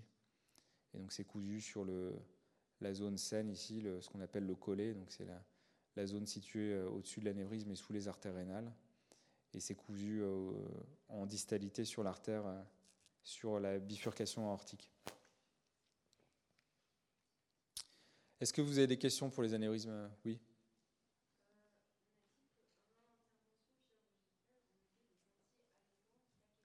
Oui.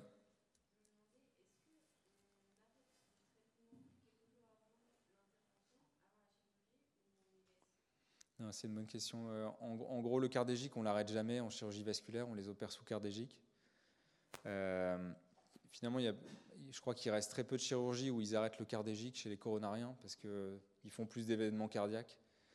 Je crois qu'il y a peut-être la, la chirurgie hépatique, c'est vraiment les chirurgies euh, à très haut risque hémorragique, la chirurgie hépatique ou la, neurochirurgie. Mais en vasculaire, on laisse le cardégique. Après, euh, quand ils sont sous double antiagrégation plaquettaire, après un stent actif coronarien par exemple, et qu'on doit forcément les opérer, on arrête le Plavix cinq jours avant. Euh, et, on arrête aussi les anticoagulants euh, avant la chirurgie. On fait plus ou moins un relais, ça dépend. Euh, ça dépend de l'indication. Forcément, si c'est une anticoagulation pour une valve mécanique cardiaque, on fera un relais. Si c'est pour une FA qui a jamais, où il n'y a jamais eu de souci embolique, on ne fera pas forcément de relais. On arrêtera le, les anticoagulants et on les reprendra en post-opératoire. D'autres questions? Oui?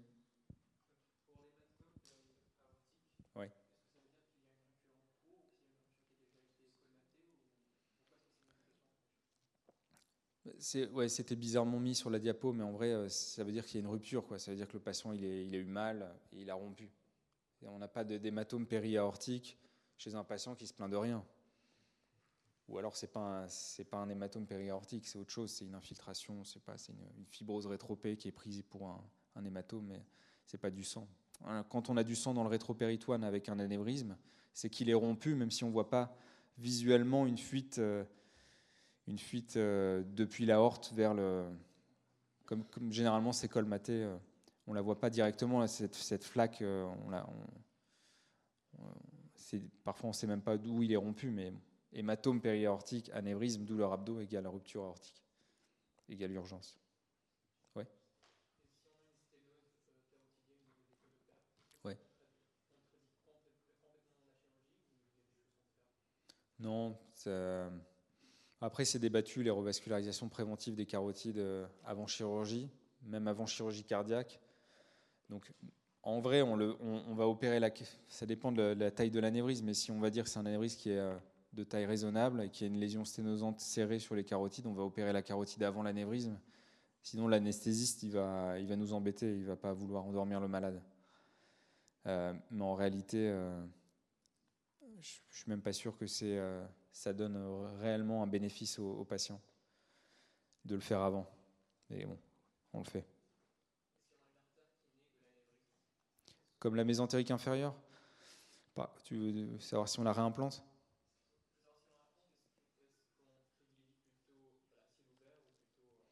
Globalement, il y a la, la, mésentérique inférieure, elle sera toujours couverte quand on met une endoprothèse elle ne sera jamais revascularisée parce qu'elle est couverte, euh, même parfois on l'embolise pour éviter d'avoir des fuites à rétro. Euh, et en chirurgie ouverte, parfois on la, réimplante euh, quand elle est de gros calibre ou quand on a des lésions occlusives sur la mésentérique supérieure ou le troncéliaque ou des occlusions sur les hypogastriques. En tout cas, dans, les situations où la, suppléance nous semble mauvaise, on va la réimplanter dans notre tube, directement dans la prothèse. Après, c'est une petite artère, hein, la mésentérique inférieure, elle fait généralement 3-4 mm. Mais bon, ça ne nous prend pas beaucoup de temps de le faire. Donc. Généralement, on le fait plus par excès qu'autre chose. D'autres questions? Oui?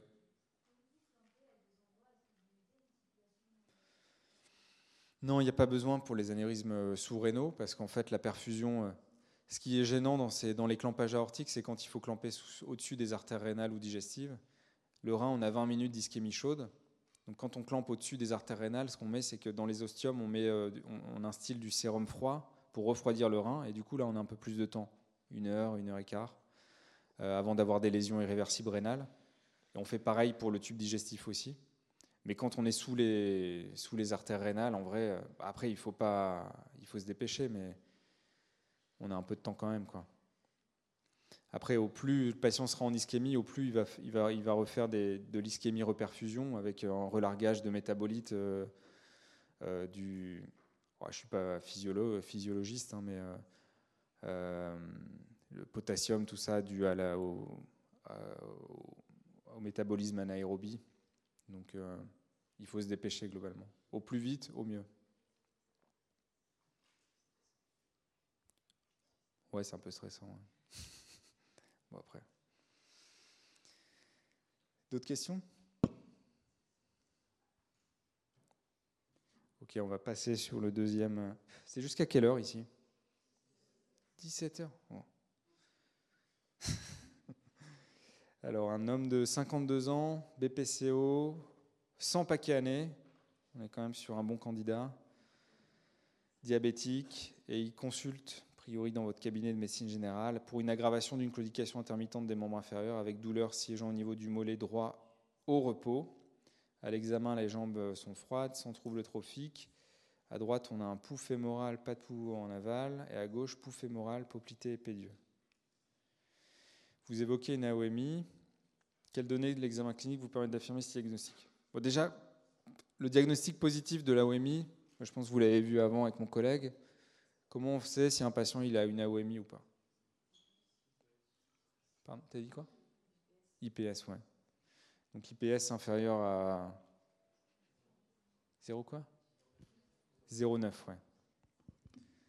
Donc ça, ça signe le, le diagnostic d'AOMI. Donc on sait que le patient est artériopathe. Euh, et là, sur quels arguments on, évoque ce diagnostic? Aspect de la trophicité cutanée, auscultation des aires vasculaires, mesure du périmètre de marche, palpation douloureuse de l'abdomen, prise de l'index. Oui, bon, bah, c'est le dernier. On l'a dit. Donc là, on a remis la, classification de l'IPS. aussi une valeur pronostique. Hein. Plus l'IPS est bas, plus euh, l'AOMI est mal compensée et plus le pronostic cardiovasculaire général du patient euh, euh, est, mauvais. Donc c'est un marqueur de risque euh, cardiovasculaire, de mortalité cardiovasculaire. Le diagnostic d'AOMI est confirmé par votre mesure d'IPS qui est à 0,6. Comment classez-vous ce patient d'après Rutherford? Sachant qu'il a des douleurs au repos au mollet gauche, droit. Douleur de repos, c'est. C'est 4 moi, j'avoue qu'on n'utilise pas cette classification, donc, euh, mais c'est 4, ouais. Vous devez savoir cette classification que moi-même, je connais, j'ai du mal à apprendre. Parce que c'est assez. Ils auraient pu simplifier, là. Ils mettent stade, grade, catégorie. Ah oui, ça, c'est le riche. Nous, c'est celle qu'on utilise. 1, 2, 3, 4. Et ça, c'est la classification que vous devez savoir. Ah, mon Dieu. Donc les stades, les stades 1, et, 1 et 2 de, de la OMI, c'est globalement les patients, c'est des patients qui ont eu des symptômes uniquement, soit asymptomatiques, soit des symptômes à l'effort. Et euh, ce n'est pas, des, pas des, situations où le pronostic du membre inférieur est mis en jeu. Le pronostic du membre inférieur est mis en jeu à moyen terme quand on passe dans les stades 3 et 4, c'est-à-dire les patients qui ont des, euh, des douleurs de décubitus ou des troubles trophiques comme ici qui peuvent se manifester euh, de différentes façons, avec soit une nécrose d'un orteil, un escar qui peut avoir une composante vasculaire, ou là complètement une nécrose de l'avant-pied. Là, ce patient-là, euh, là, il est foutu. Là, ne Je suis pas médecin, mais je pense que c'est fini là.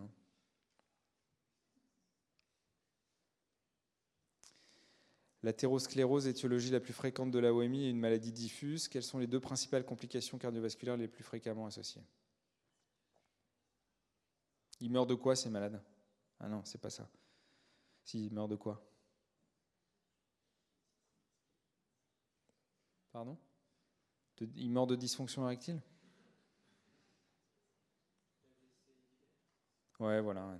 La mortalité cardiovasculaire et cérébrovasculaire, c'est les, premières causes de, mortalité. C'est ce qui vont faire qu'ils vont, mourir plus, euh, plus précocement que les autres. Et ce ne sera pas forcément lié à l'atteinte euh, vasculaire périphérique.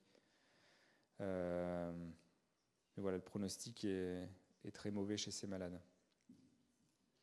L'écho Doppler artériel que vous avez demandé à votre confrère angiologue révèle une occlusion thrombose fémoropoplitée à droite et une occlusion de la tibiale postérieure à gauche.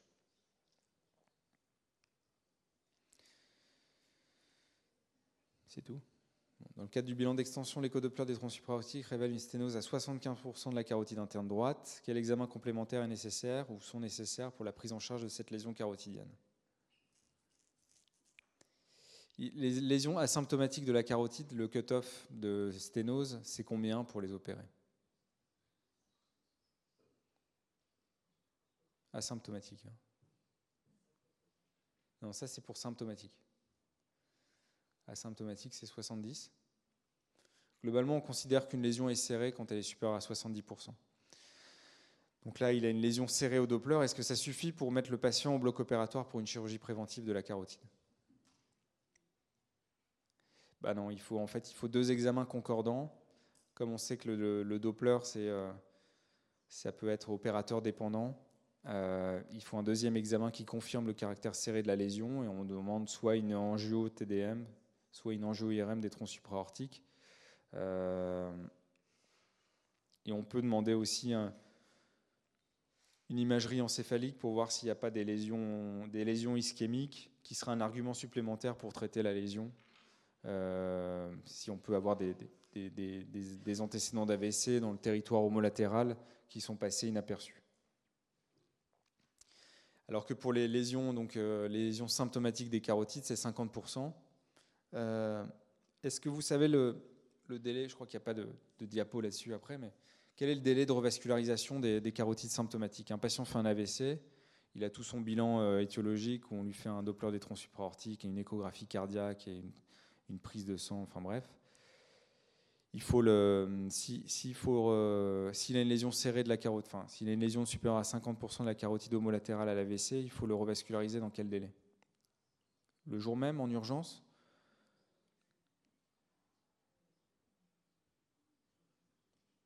En fait, il y a un risque d'AVC lié à la chirurgie carotidienne, hein, parce qu'on vient, euh, on vient clamper la carotide, le temps de la réparation. Euh, et globalement, ce, risque-là, il est, plus important dans les 48 premières heures suivant l'événement euh, ischémique.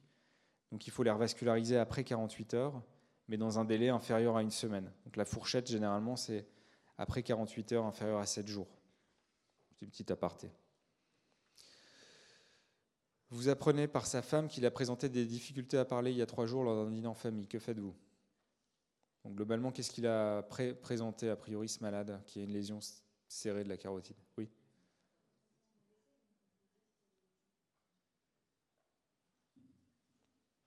Il a fait un, il a fait un, AVC ou un AIT a priori parce qu'il a l'air d'avoir récupéré, même si c'est pas dit. Là, tu es dans ton cabinet de, ville.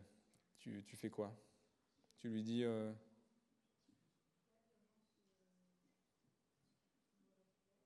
ouais. Ouais, il faut le il faut qu'il soit hospitalisé rapidement. Il faut discuter l'intérêt d'une chirurgie carotidienne. Alors après, euh, vraisemblablement chez lui, il a une sténose serrée avec une, carotide symptomatique. Euh, il faudra le revasculariser. Les symptômes datent de trois jours. Donc il est a priori euh, bon pour une revascularisation rapide. Mais effectivement, il faut hospitaliser ce patient pour qu'il soit pris en charge en milieu spécialisé. Donc le neurologue vous confirme qu'il s'agit bien d'une sténose symptomatique de la carotide et qu'elle a présenté le patient à l'équipe de chirurgie vasculaire en vue d'un geste de revascularisation carotidienne rapide. Elle vous dit que le bilan cardiologique que vous avez initié n'a rien montré de particulier. Elle vous dit également par l'équipe de chirurgie vasculaire envisage une prise en charge rapide de la OMI du membre inférieur droit au décours. Son épouse inquiète vous rappelle pour connaître les modalités thérapeutiques de revascularisation des artères des membres inférieurs dans le cadre des lésions artérielles sous-inguinales. En vrai, je ne pense pas que ce soit. C'est un rancé là. De, et je pense pas que vous ayez à connaître ça parce que vous n'êtes pas chirurgien vasculaire. Euh, même moi, je suis un peu perplexe là. Non, a priori, bon, les lésions chroniques, est-ce que. Euh, en fait, c'est plus pour aborder le, ce qu'on fait en chirurgie vasculaire. L'embolectomie pour des lésions chroniques, ça vous semble logique ou pas? Vous en savez rien en fait. Ça, c'est du charabia pour vous. embolectomie, c'est pour les emboles frais en fait. On passe une sonde, il y a une diapo après, mais on passe une sonde, un ballon en fait dans l'artère, on ramone l'artère.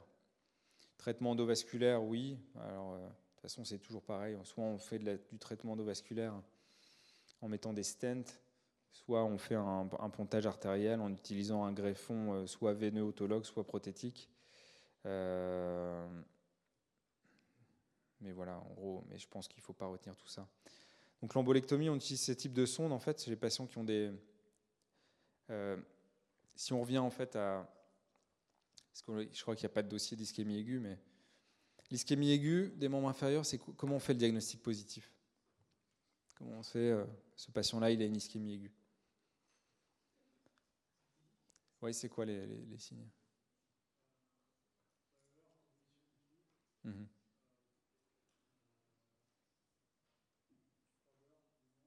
Mhm. Mhm. Ouais. Ouais. Il y a un autre? Bon. Douleur, t'as dit? T'as pas dit douleur? Bon, ils ont mal, quoi. Douleur brutale. Après, euh, donc le diagnostic, il est clinique. C'est les 4P ou 3P ou 5P, je sais plus, de l'anglais. 6P Waouh Ok. Donc, clinique. Diagnostic étiologique. Diagnostic étiologique des ischémies aiguës. Il y a deux grands cadres. Sorry Ouais. Donc soit c'est en... Tu es sur le bouquin là, tu... qu'est-ce que tu fais? Ah oui, bien sûr. Tranquille. Donc soit c'est embolique, soit c'est athéroscléreux, roscléreux? Waouh, je sais pas. Athérome. Athérothrombotique, voilà. Embolique, c'est quoi la première, la étiologie d'une étiologie embolique? Ouais. Ouais. Il y a d'autres euh, causes cardio-emboliques que, tu connais ou pas?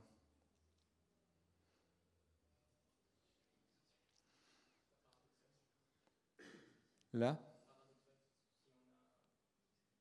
Ah oui, si on a une thrombose veineuse profonde avec un foramen ovale perméable, et... oui, ça peut, ouais. Et euh, non, une autre? Il n'y a pas Ouais C'est quel d'infarctus, ouais. Et ça, c'est assez fréquent finalement. Les patients qui ont une, grosse dysfonction VG avec un thrombus intra-VG et ils font des emboles. Et ça, c'est euh, assez fréquent. Mais il faut avoir une grosse, grosse dysfonction VG, un FEVG à 10%. Là, on est vraiment sur le, le mot bégeois qui, qui s'est négligé. Quoi. Euh, et ensuite, il y, a une autre, une autre étiologie. Personne n'est de Maubeuge, pas d'offense. Hein. C'était un exemple. Ça pouvait être fourmi aussi. Enfin bref, je m'enfonce. Ouais, dis-moi. Pardon?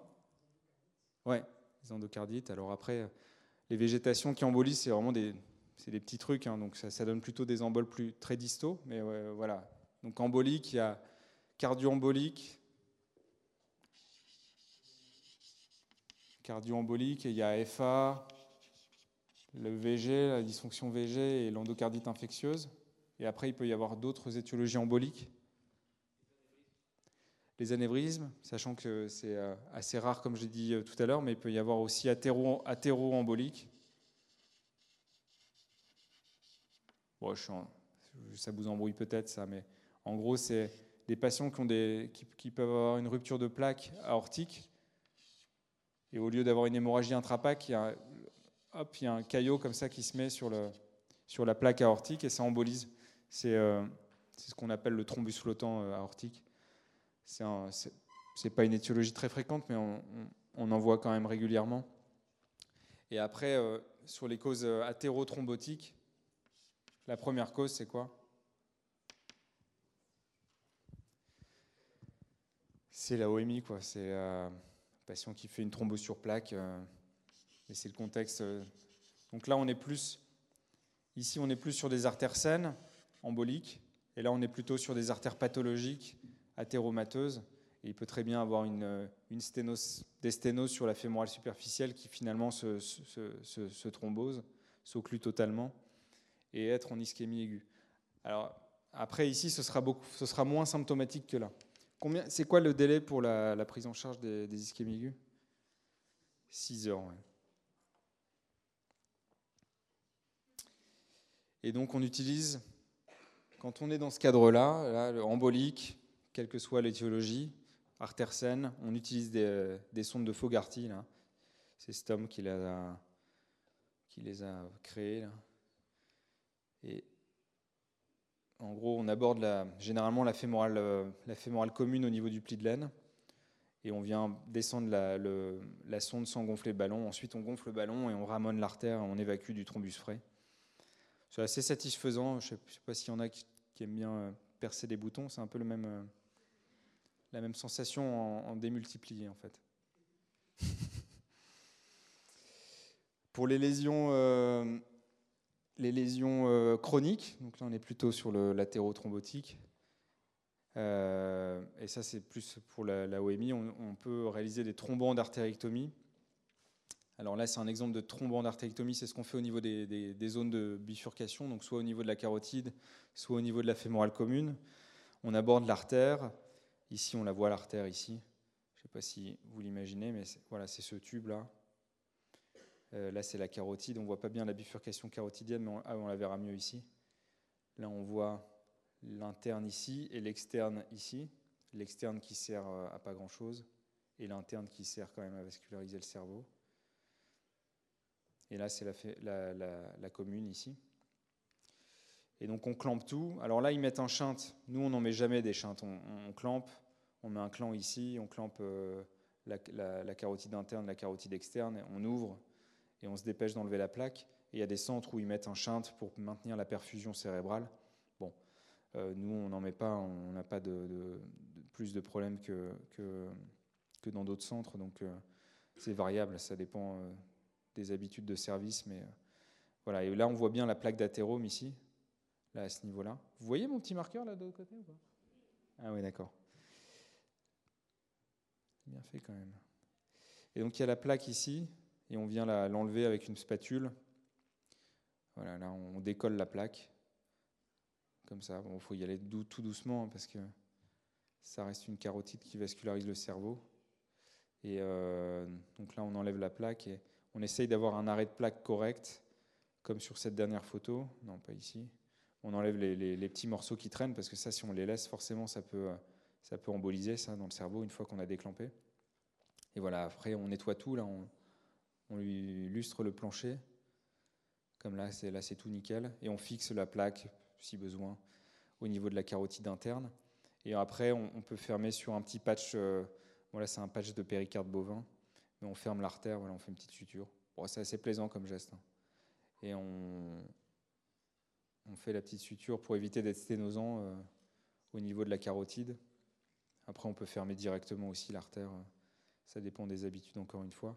Et ça, c'est le résultat final où on a déclampé. Alors, quand on déclampe, on, laisse clamper la, carotide interne et on déclampe la, carotide primitive et la carotide externe. Comme ça, s'il y a des débris, pof, c'est lavé dans la carotide externe et la carotide externe, elle vascularise pas le cerveau, donc c'est pas grave. Et ensuite, on déclampe l'interne là, pour limiter le risque d'AVC péropératoire, qui est de 1 à 2% pour les carotides asymptomatiques et un peu plus de 2% pour les carotides symptomatiques. Et ça, c'est le séquestre euh, athéromateux qu'on enlève au niveau de la, de la, carotide. Bon, les greffons veineux pour la, les chirurgies périphériques, hein, quand on fait des pontages, on prélève la, veine saphène interne. C'est la même qui est euh, enlevée. Je, pense que le docteur Ledieu vous en a parlé juste avant, mais euh, c'est celle qu'on enlève dans l'insuffisance veineuse superficielle. Donc voilà, on est un peu, on est un peu schizophrène parfois en chirurgie vasculaire. On enlève une veine qu'on aura potentiellement besoin pour un pontage ultérieurement. Mais et quand on n'a pas de veine utilisable, on utilise des prothèses. Donc je disais euh, tout à l'heure, soit des, prothèses en, PET, polyéthylène terephthalate, soit des, prothèses en Dacron, euh, en Gore-Tex. Le, Gore-Tex, c'est vraiment la même matière qui est utilisée pour les habits de, de, randonnée. Là, c'est biocompatible et c'est euh, totalement étanche. Connaissez-vous le pronostic des patients en ischémie critique chronique à un an? De quoi meurent-ils principalement? Bon, on l'a dit, ils meurent d'infarctus du myocarde et d'AVC. Et en gros, c'est la règle des. Euh, que je dise pas de bêtises, ouais. C'est la règle des un quart, des 25%. À un an, tous les patients, on prend tous les patients en ischémie critique. C'est OK l'ischémie critique pour vous 3 euh, et 4 Avec une définition qui est, basée dans le livre sur les, sur les douleurs qui sont supérieures à 15 jours et sur aussi euh, la pression partielle, la pression systolique à, la cheville et à l'orteil, chose qu'on n'utilise jamais en pratique courante. Mais on considère qu'un patient qui a des troubles trophiques, une AOMI et des douleurs depuis plus de 15 jours, il est en ischémie critique. Et si on prend tous ces patients, donc en gros, il y en a un quart qui seront morts à un an, il y en aura un quart qui seront amputés, et il y en aura un quart qui sera. Ah, ça, il manque un quart là dans mon truc là. Le dernier quart, je sais pas, c'est le quart surprise. Un quart qui sont vivants avec leurs jambes, et le dernier quart, euh, bah, c'est bizarre. Moi, j'avais retenu un tiers, donc. Euh, bon, je suis désolé, je sais pas. en tout cas, un quart décédé et un quart amputé. 25%, c'est bien un quart. Je suis nul en calcul mental. Ok. Des questions?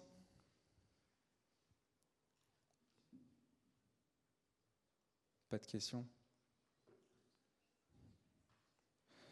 Après, il y a des questions bizarres. Vous avez encore ces trucs-là là? Je pensais qu'ils avaient annulé ça. C'est atroce ces questions-là. Vous avez pu, ouais. c'est un enfer ce truc-là, ça n'a aucun sens. Il n'y a pas le doyen là. C'est filmé ici ou pas Oui, c'est filmé Ah merde. Et c'est enregistré et, c'est gardé.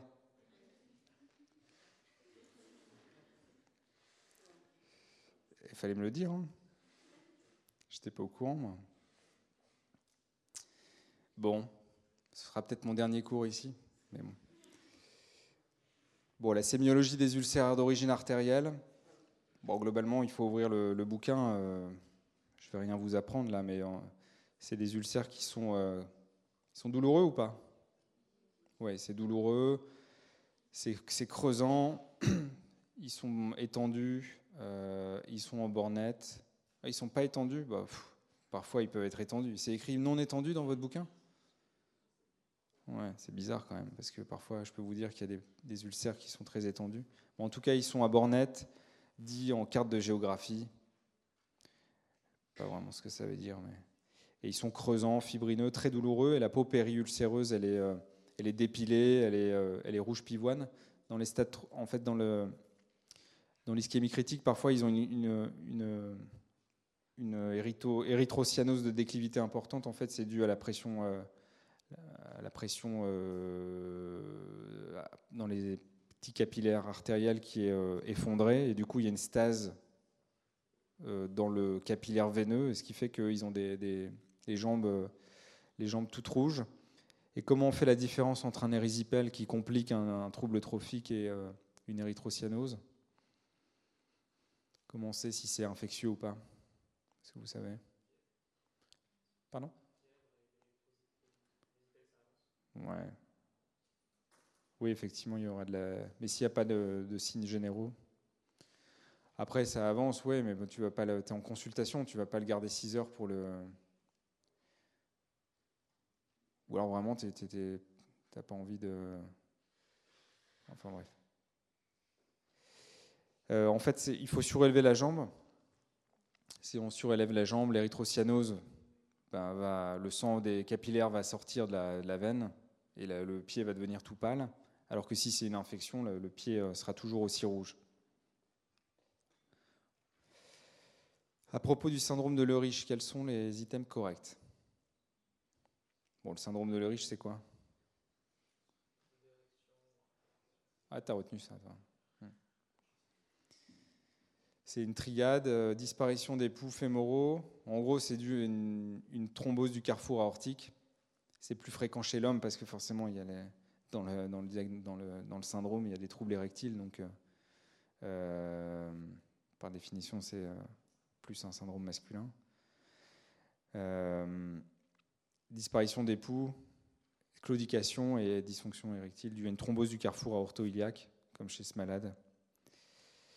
Il y a ici, euh, c'est une reconstruction 3D, là, et on voit l'image euh, en, MPR ici, avec une, une, occlusion complète du carrefour aortique sous-rénal et des iliaques primitives. Et en fait, il y a une, vascularisation collatérale qui se fait naturellement, parce que c'est des lésions qui sont chroniques, donc la circulation collatérale se développe par quelques artères lombaires, par les artères euh, épigastriques. Là, on les voit, c'est les artères qui les gros. Waouh, il est fatigué les artères euh, qui sont ici, en fait, c'est les artères épigastriques qui sont des artères superficielles là, au niveau de la paroi abdominale et qui réinjectent les fémorales communes. Euh, voilà. D'ailleurs, pour la petite histoire, il y, avait un patient qui a, parfois ça, communique aussi avec les artères mammaires. Et il y a un patient qui avait eu un,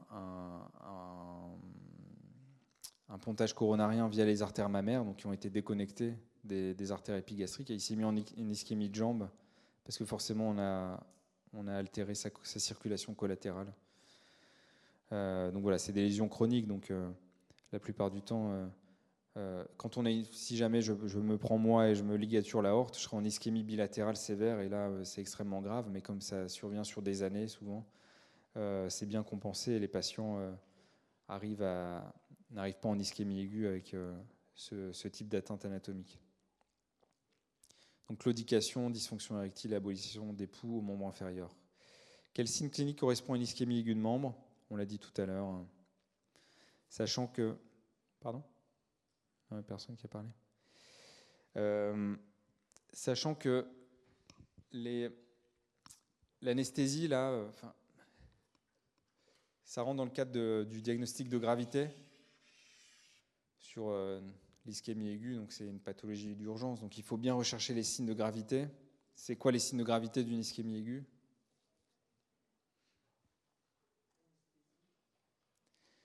Déficit sensitif, oui. Oui. Quoi? Ah, syndrome des loges? Non. En vrai, le syndrome des c'est après revascularisation. Une fois qu'on revascularise, souvent trop tardivement. Il peut y avoir un, une espèce d'engorgement euh, euh, et un œdème musculaire, un œdème de revascularisation qui fait que le muscle gonfle dans sa gaine qui est inextensible et il y a un syndrome de loge. C'est à surveiller euh, après la revascularisation. Les gens en ischémie, si on ne les revascularise pas, ils ne font pas de syndrome de loge. Il y a un début brutal forcément au niveau des... pour tout ce qui est vasculaire, début brutal. Et l'autre gravité aussi, ça peut être euh, l'état cutané. Si le patient euh, a déjà des, taches livédoïdes sur les, jambes et que ça fait 8 euh, heures qu'il a mal, probablement que c'est une ischémie dépassée. Il vaut mieux amputer directement le malade que le revasculariser parce que généralement ça se passe pas très bien. Ils, font des hypercalémies massives au bloc et ils décèdent, enfin ils font des arrêts cardiaques. Donc malheureusement chez ces malades-là, il faut les, les revasculariser rapidement. L'angor mésentérique chronique. Alors l'angor mésentérique chronique, euh, j'ai plus le schéma, mais en gros, je vous ai dit, il y a trois, artères principales au niveau du tube digestif, là, qui vascularisent le tube digestif, tronc cœliaque, AMS, artère mésentérique supérieure, artère mésentérique inférieure. Est-ce que si on a une lésion isolée de l'artère mésentérique inférieure, on peut avoir un tableau d'ischémie euh, d'angor mésentérique? Non, il faut combien d'artères atteintes?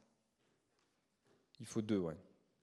Sachant que globalement, il, en faut deux et que l'artère mésentérique supérieure soit atteinte aussi. Sinon, c'est peu probable que euh, les douleurs présentées par le malade euh, soient en lien avec euh, une ischémie mésentérique chronique. globalement, c'est généralement des patients qui ont des douleurs chroniques abdominales qui sont explorées et il y a un retard diagnostique important parce que les, médecins, la plupart du temps, n'y pensent pas. Il y a même des, des patients qui ont des scanners, on voit qu'il y a des lésions occlusives des troncs digestifs et personne dit que c'est c'est euh, lié à ça, les, douleurs, euh, les douleurs chroniques. Et ça associe donc des douleurs postprandiales euh, à type de crampe. C'est exactement comme la claudication. La claudication, le patient marche, il n'a pas assez de sang qui lui arrive dans les muscles, il a, une, il a, une, des, il a des crampes à la marche. Bah pour le, tube digestif, c'est pareil. On met, on met le tube digestif en action quand il s'agit de quand on mange et pour, la, pour la digestion, il n'y a pas assez de sang qui arrive et du coup il y a des crampes abdominales. Il peut y avoir aussi des diarrhées on peut même avoir des ulcères localisés au niveau euh, euh, à la gastroscopie, enfin à la fibroscopie gastrique. Euh, il peut même y avoir des ulcères ischémiques qui sont liés à l'atteinte digestive, l'atteinte des troncs digestifs. Donc diarrhée, amaigrissement, phobie alimentaire. il peut s'associer à un syndrome de Lerich, oui, pourquoi pas. On peut imaginer une atteinte globale des, des troncs digestifs et de toutes les artères. C'est fini. Ouais, dis-moi.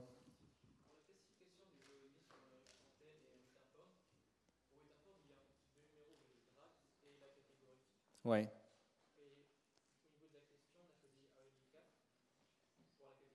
Ouais. Euh, ouais. je t'ai dit, je n'utilisais pas trop ces classifications, mais euh, si normalement, il faut mettre le grade. Après, le grade, c'est enfin, le, la petite lettre qui suit le. Euh, lui, c'était. Je sais plus, moi.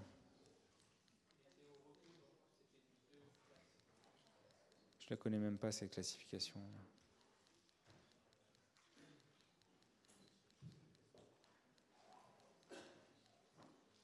Voilà. C'est quoi? Oui, bah c'est du 2-4.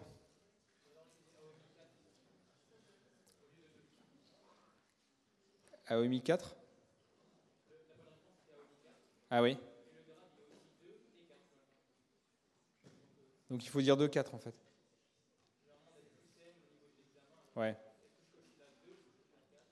Ah oui, je vois ce que tu veux dire.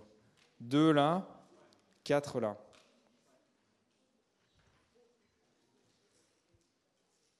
Bah, il faudrait mettre euh, la réponse, elle ne passerait pas là, par exemple, pour un examen les gens ils diraient ben non, il faut mettre euh, clairement 2, euh, 4, grade 2, euh, catégorie 4. Ce serait retopé ça. Je te laisse envoyer un mail à Jonathan Bon, allez, bonne soirée tout le monde.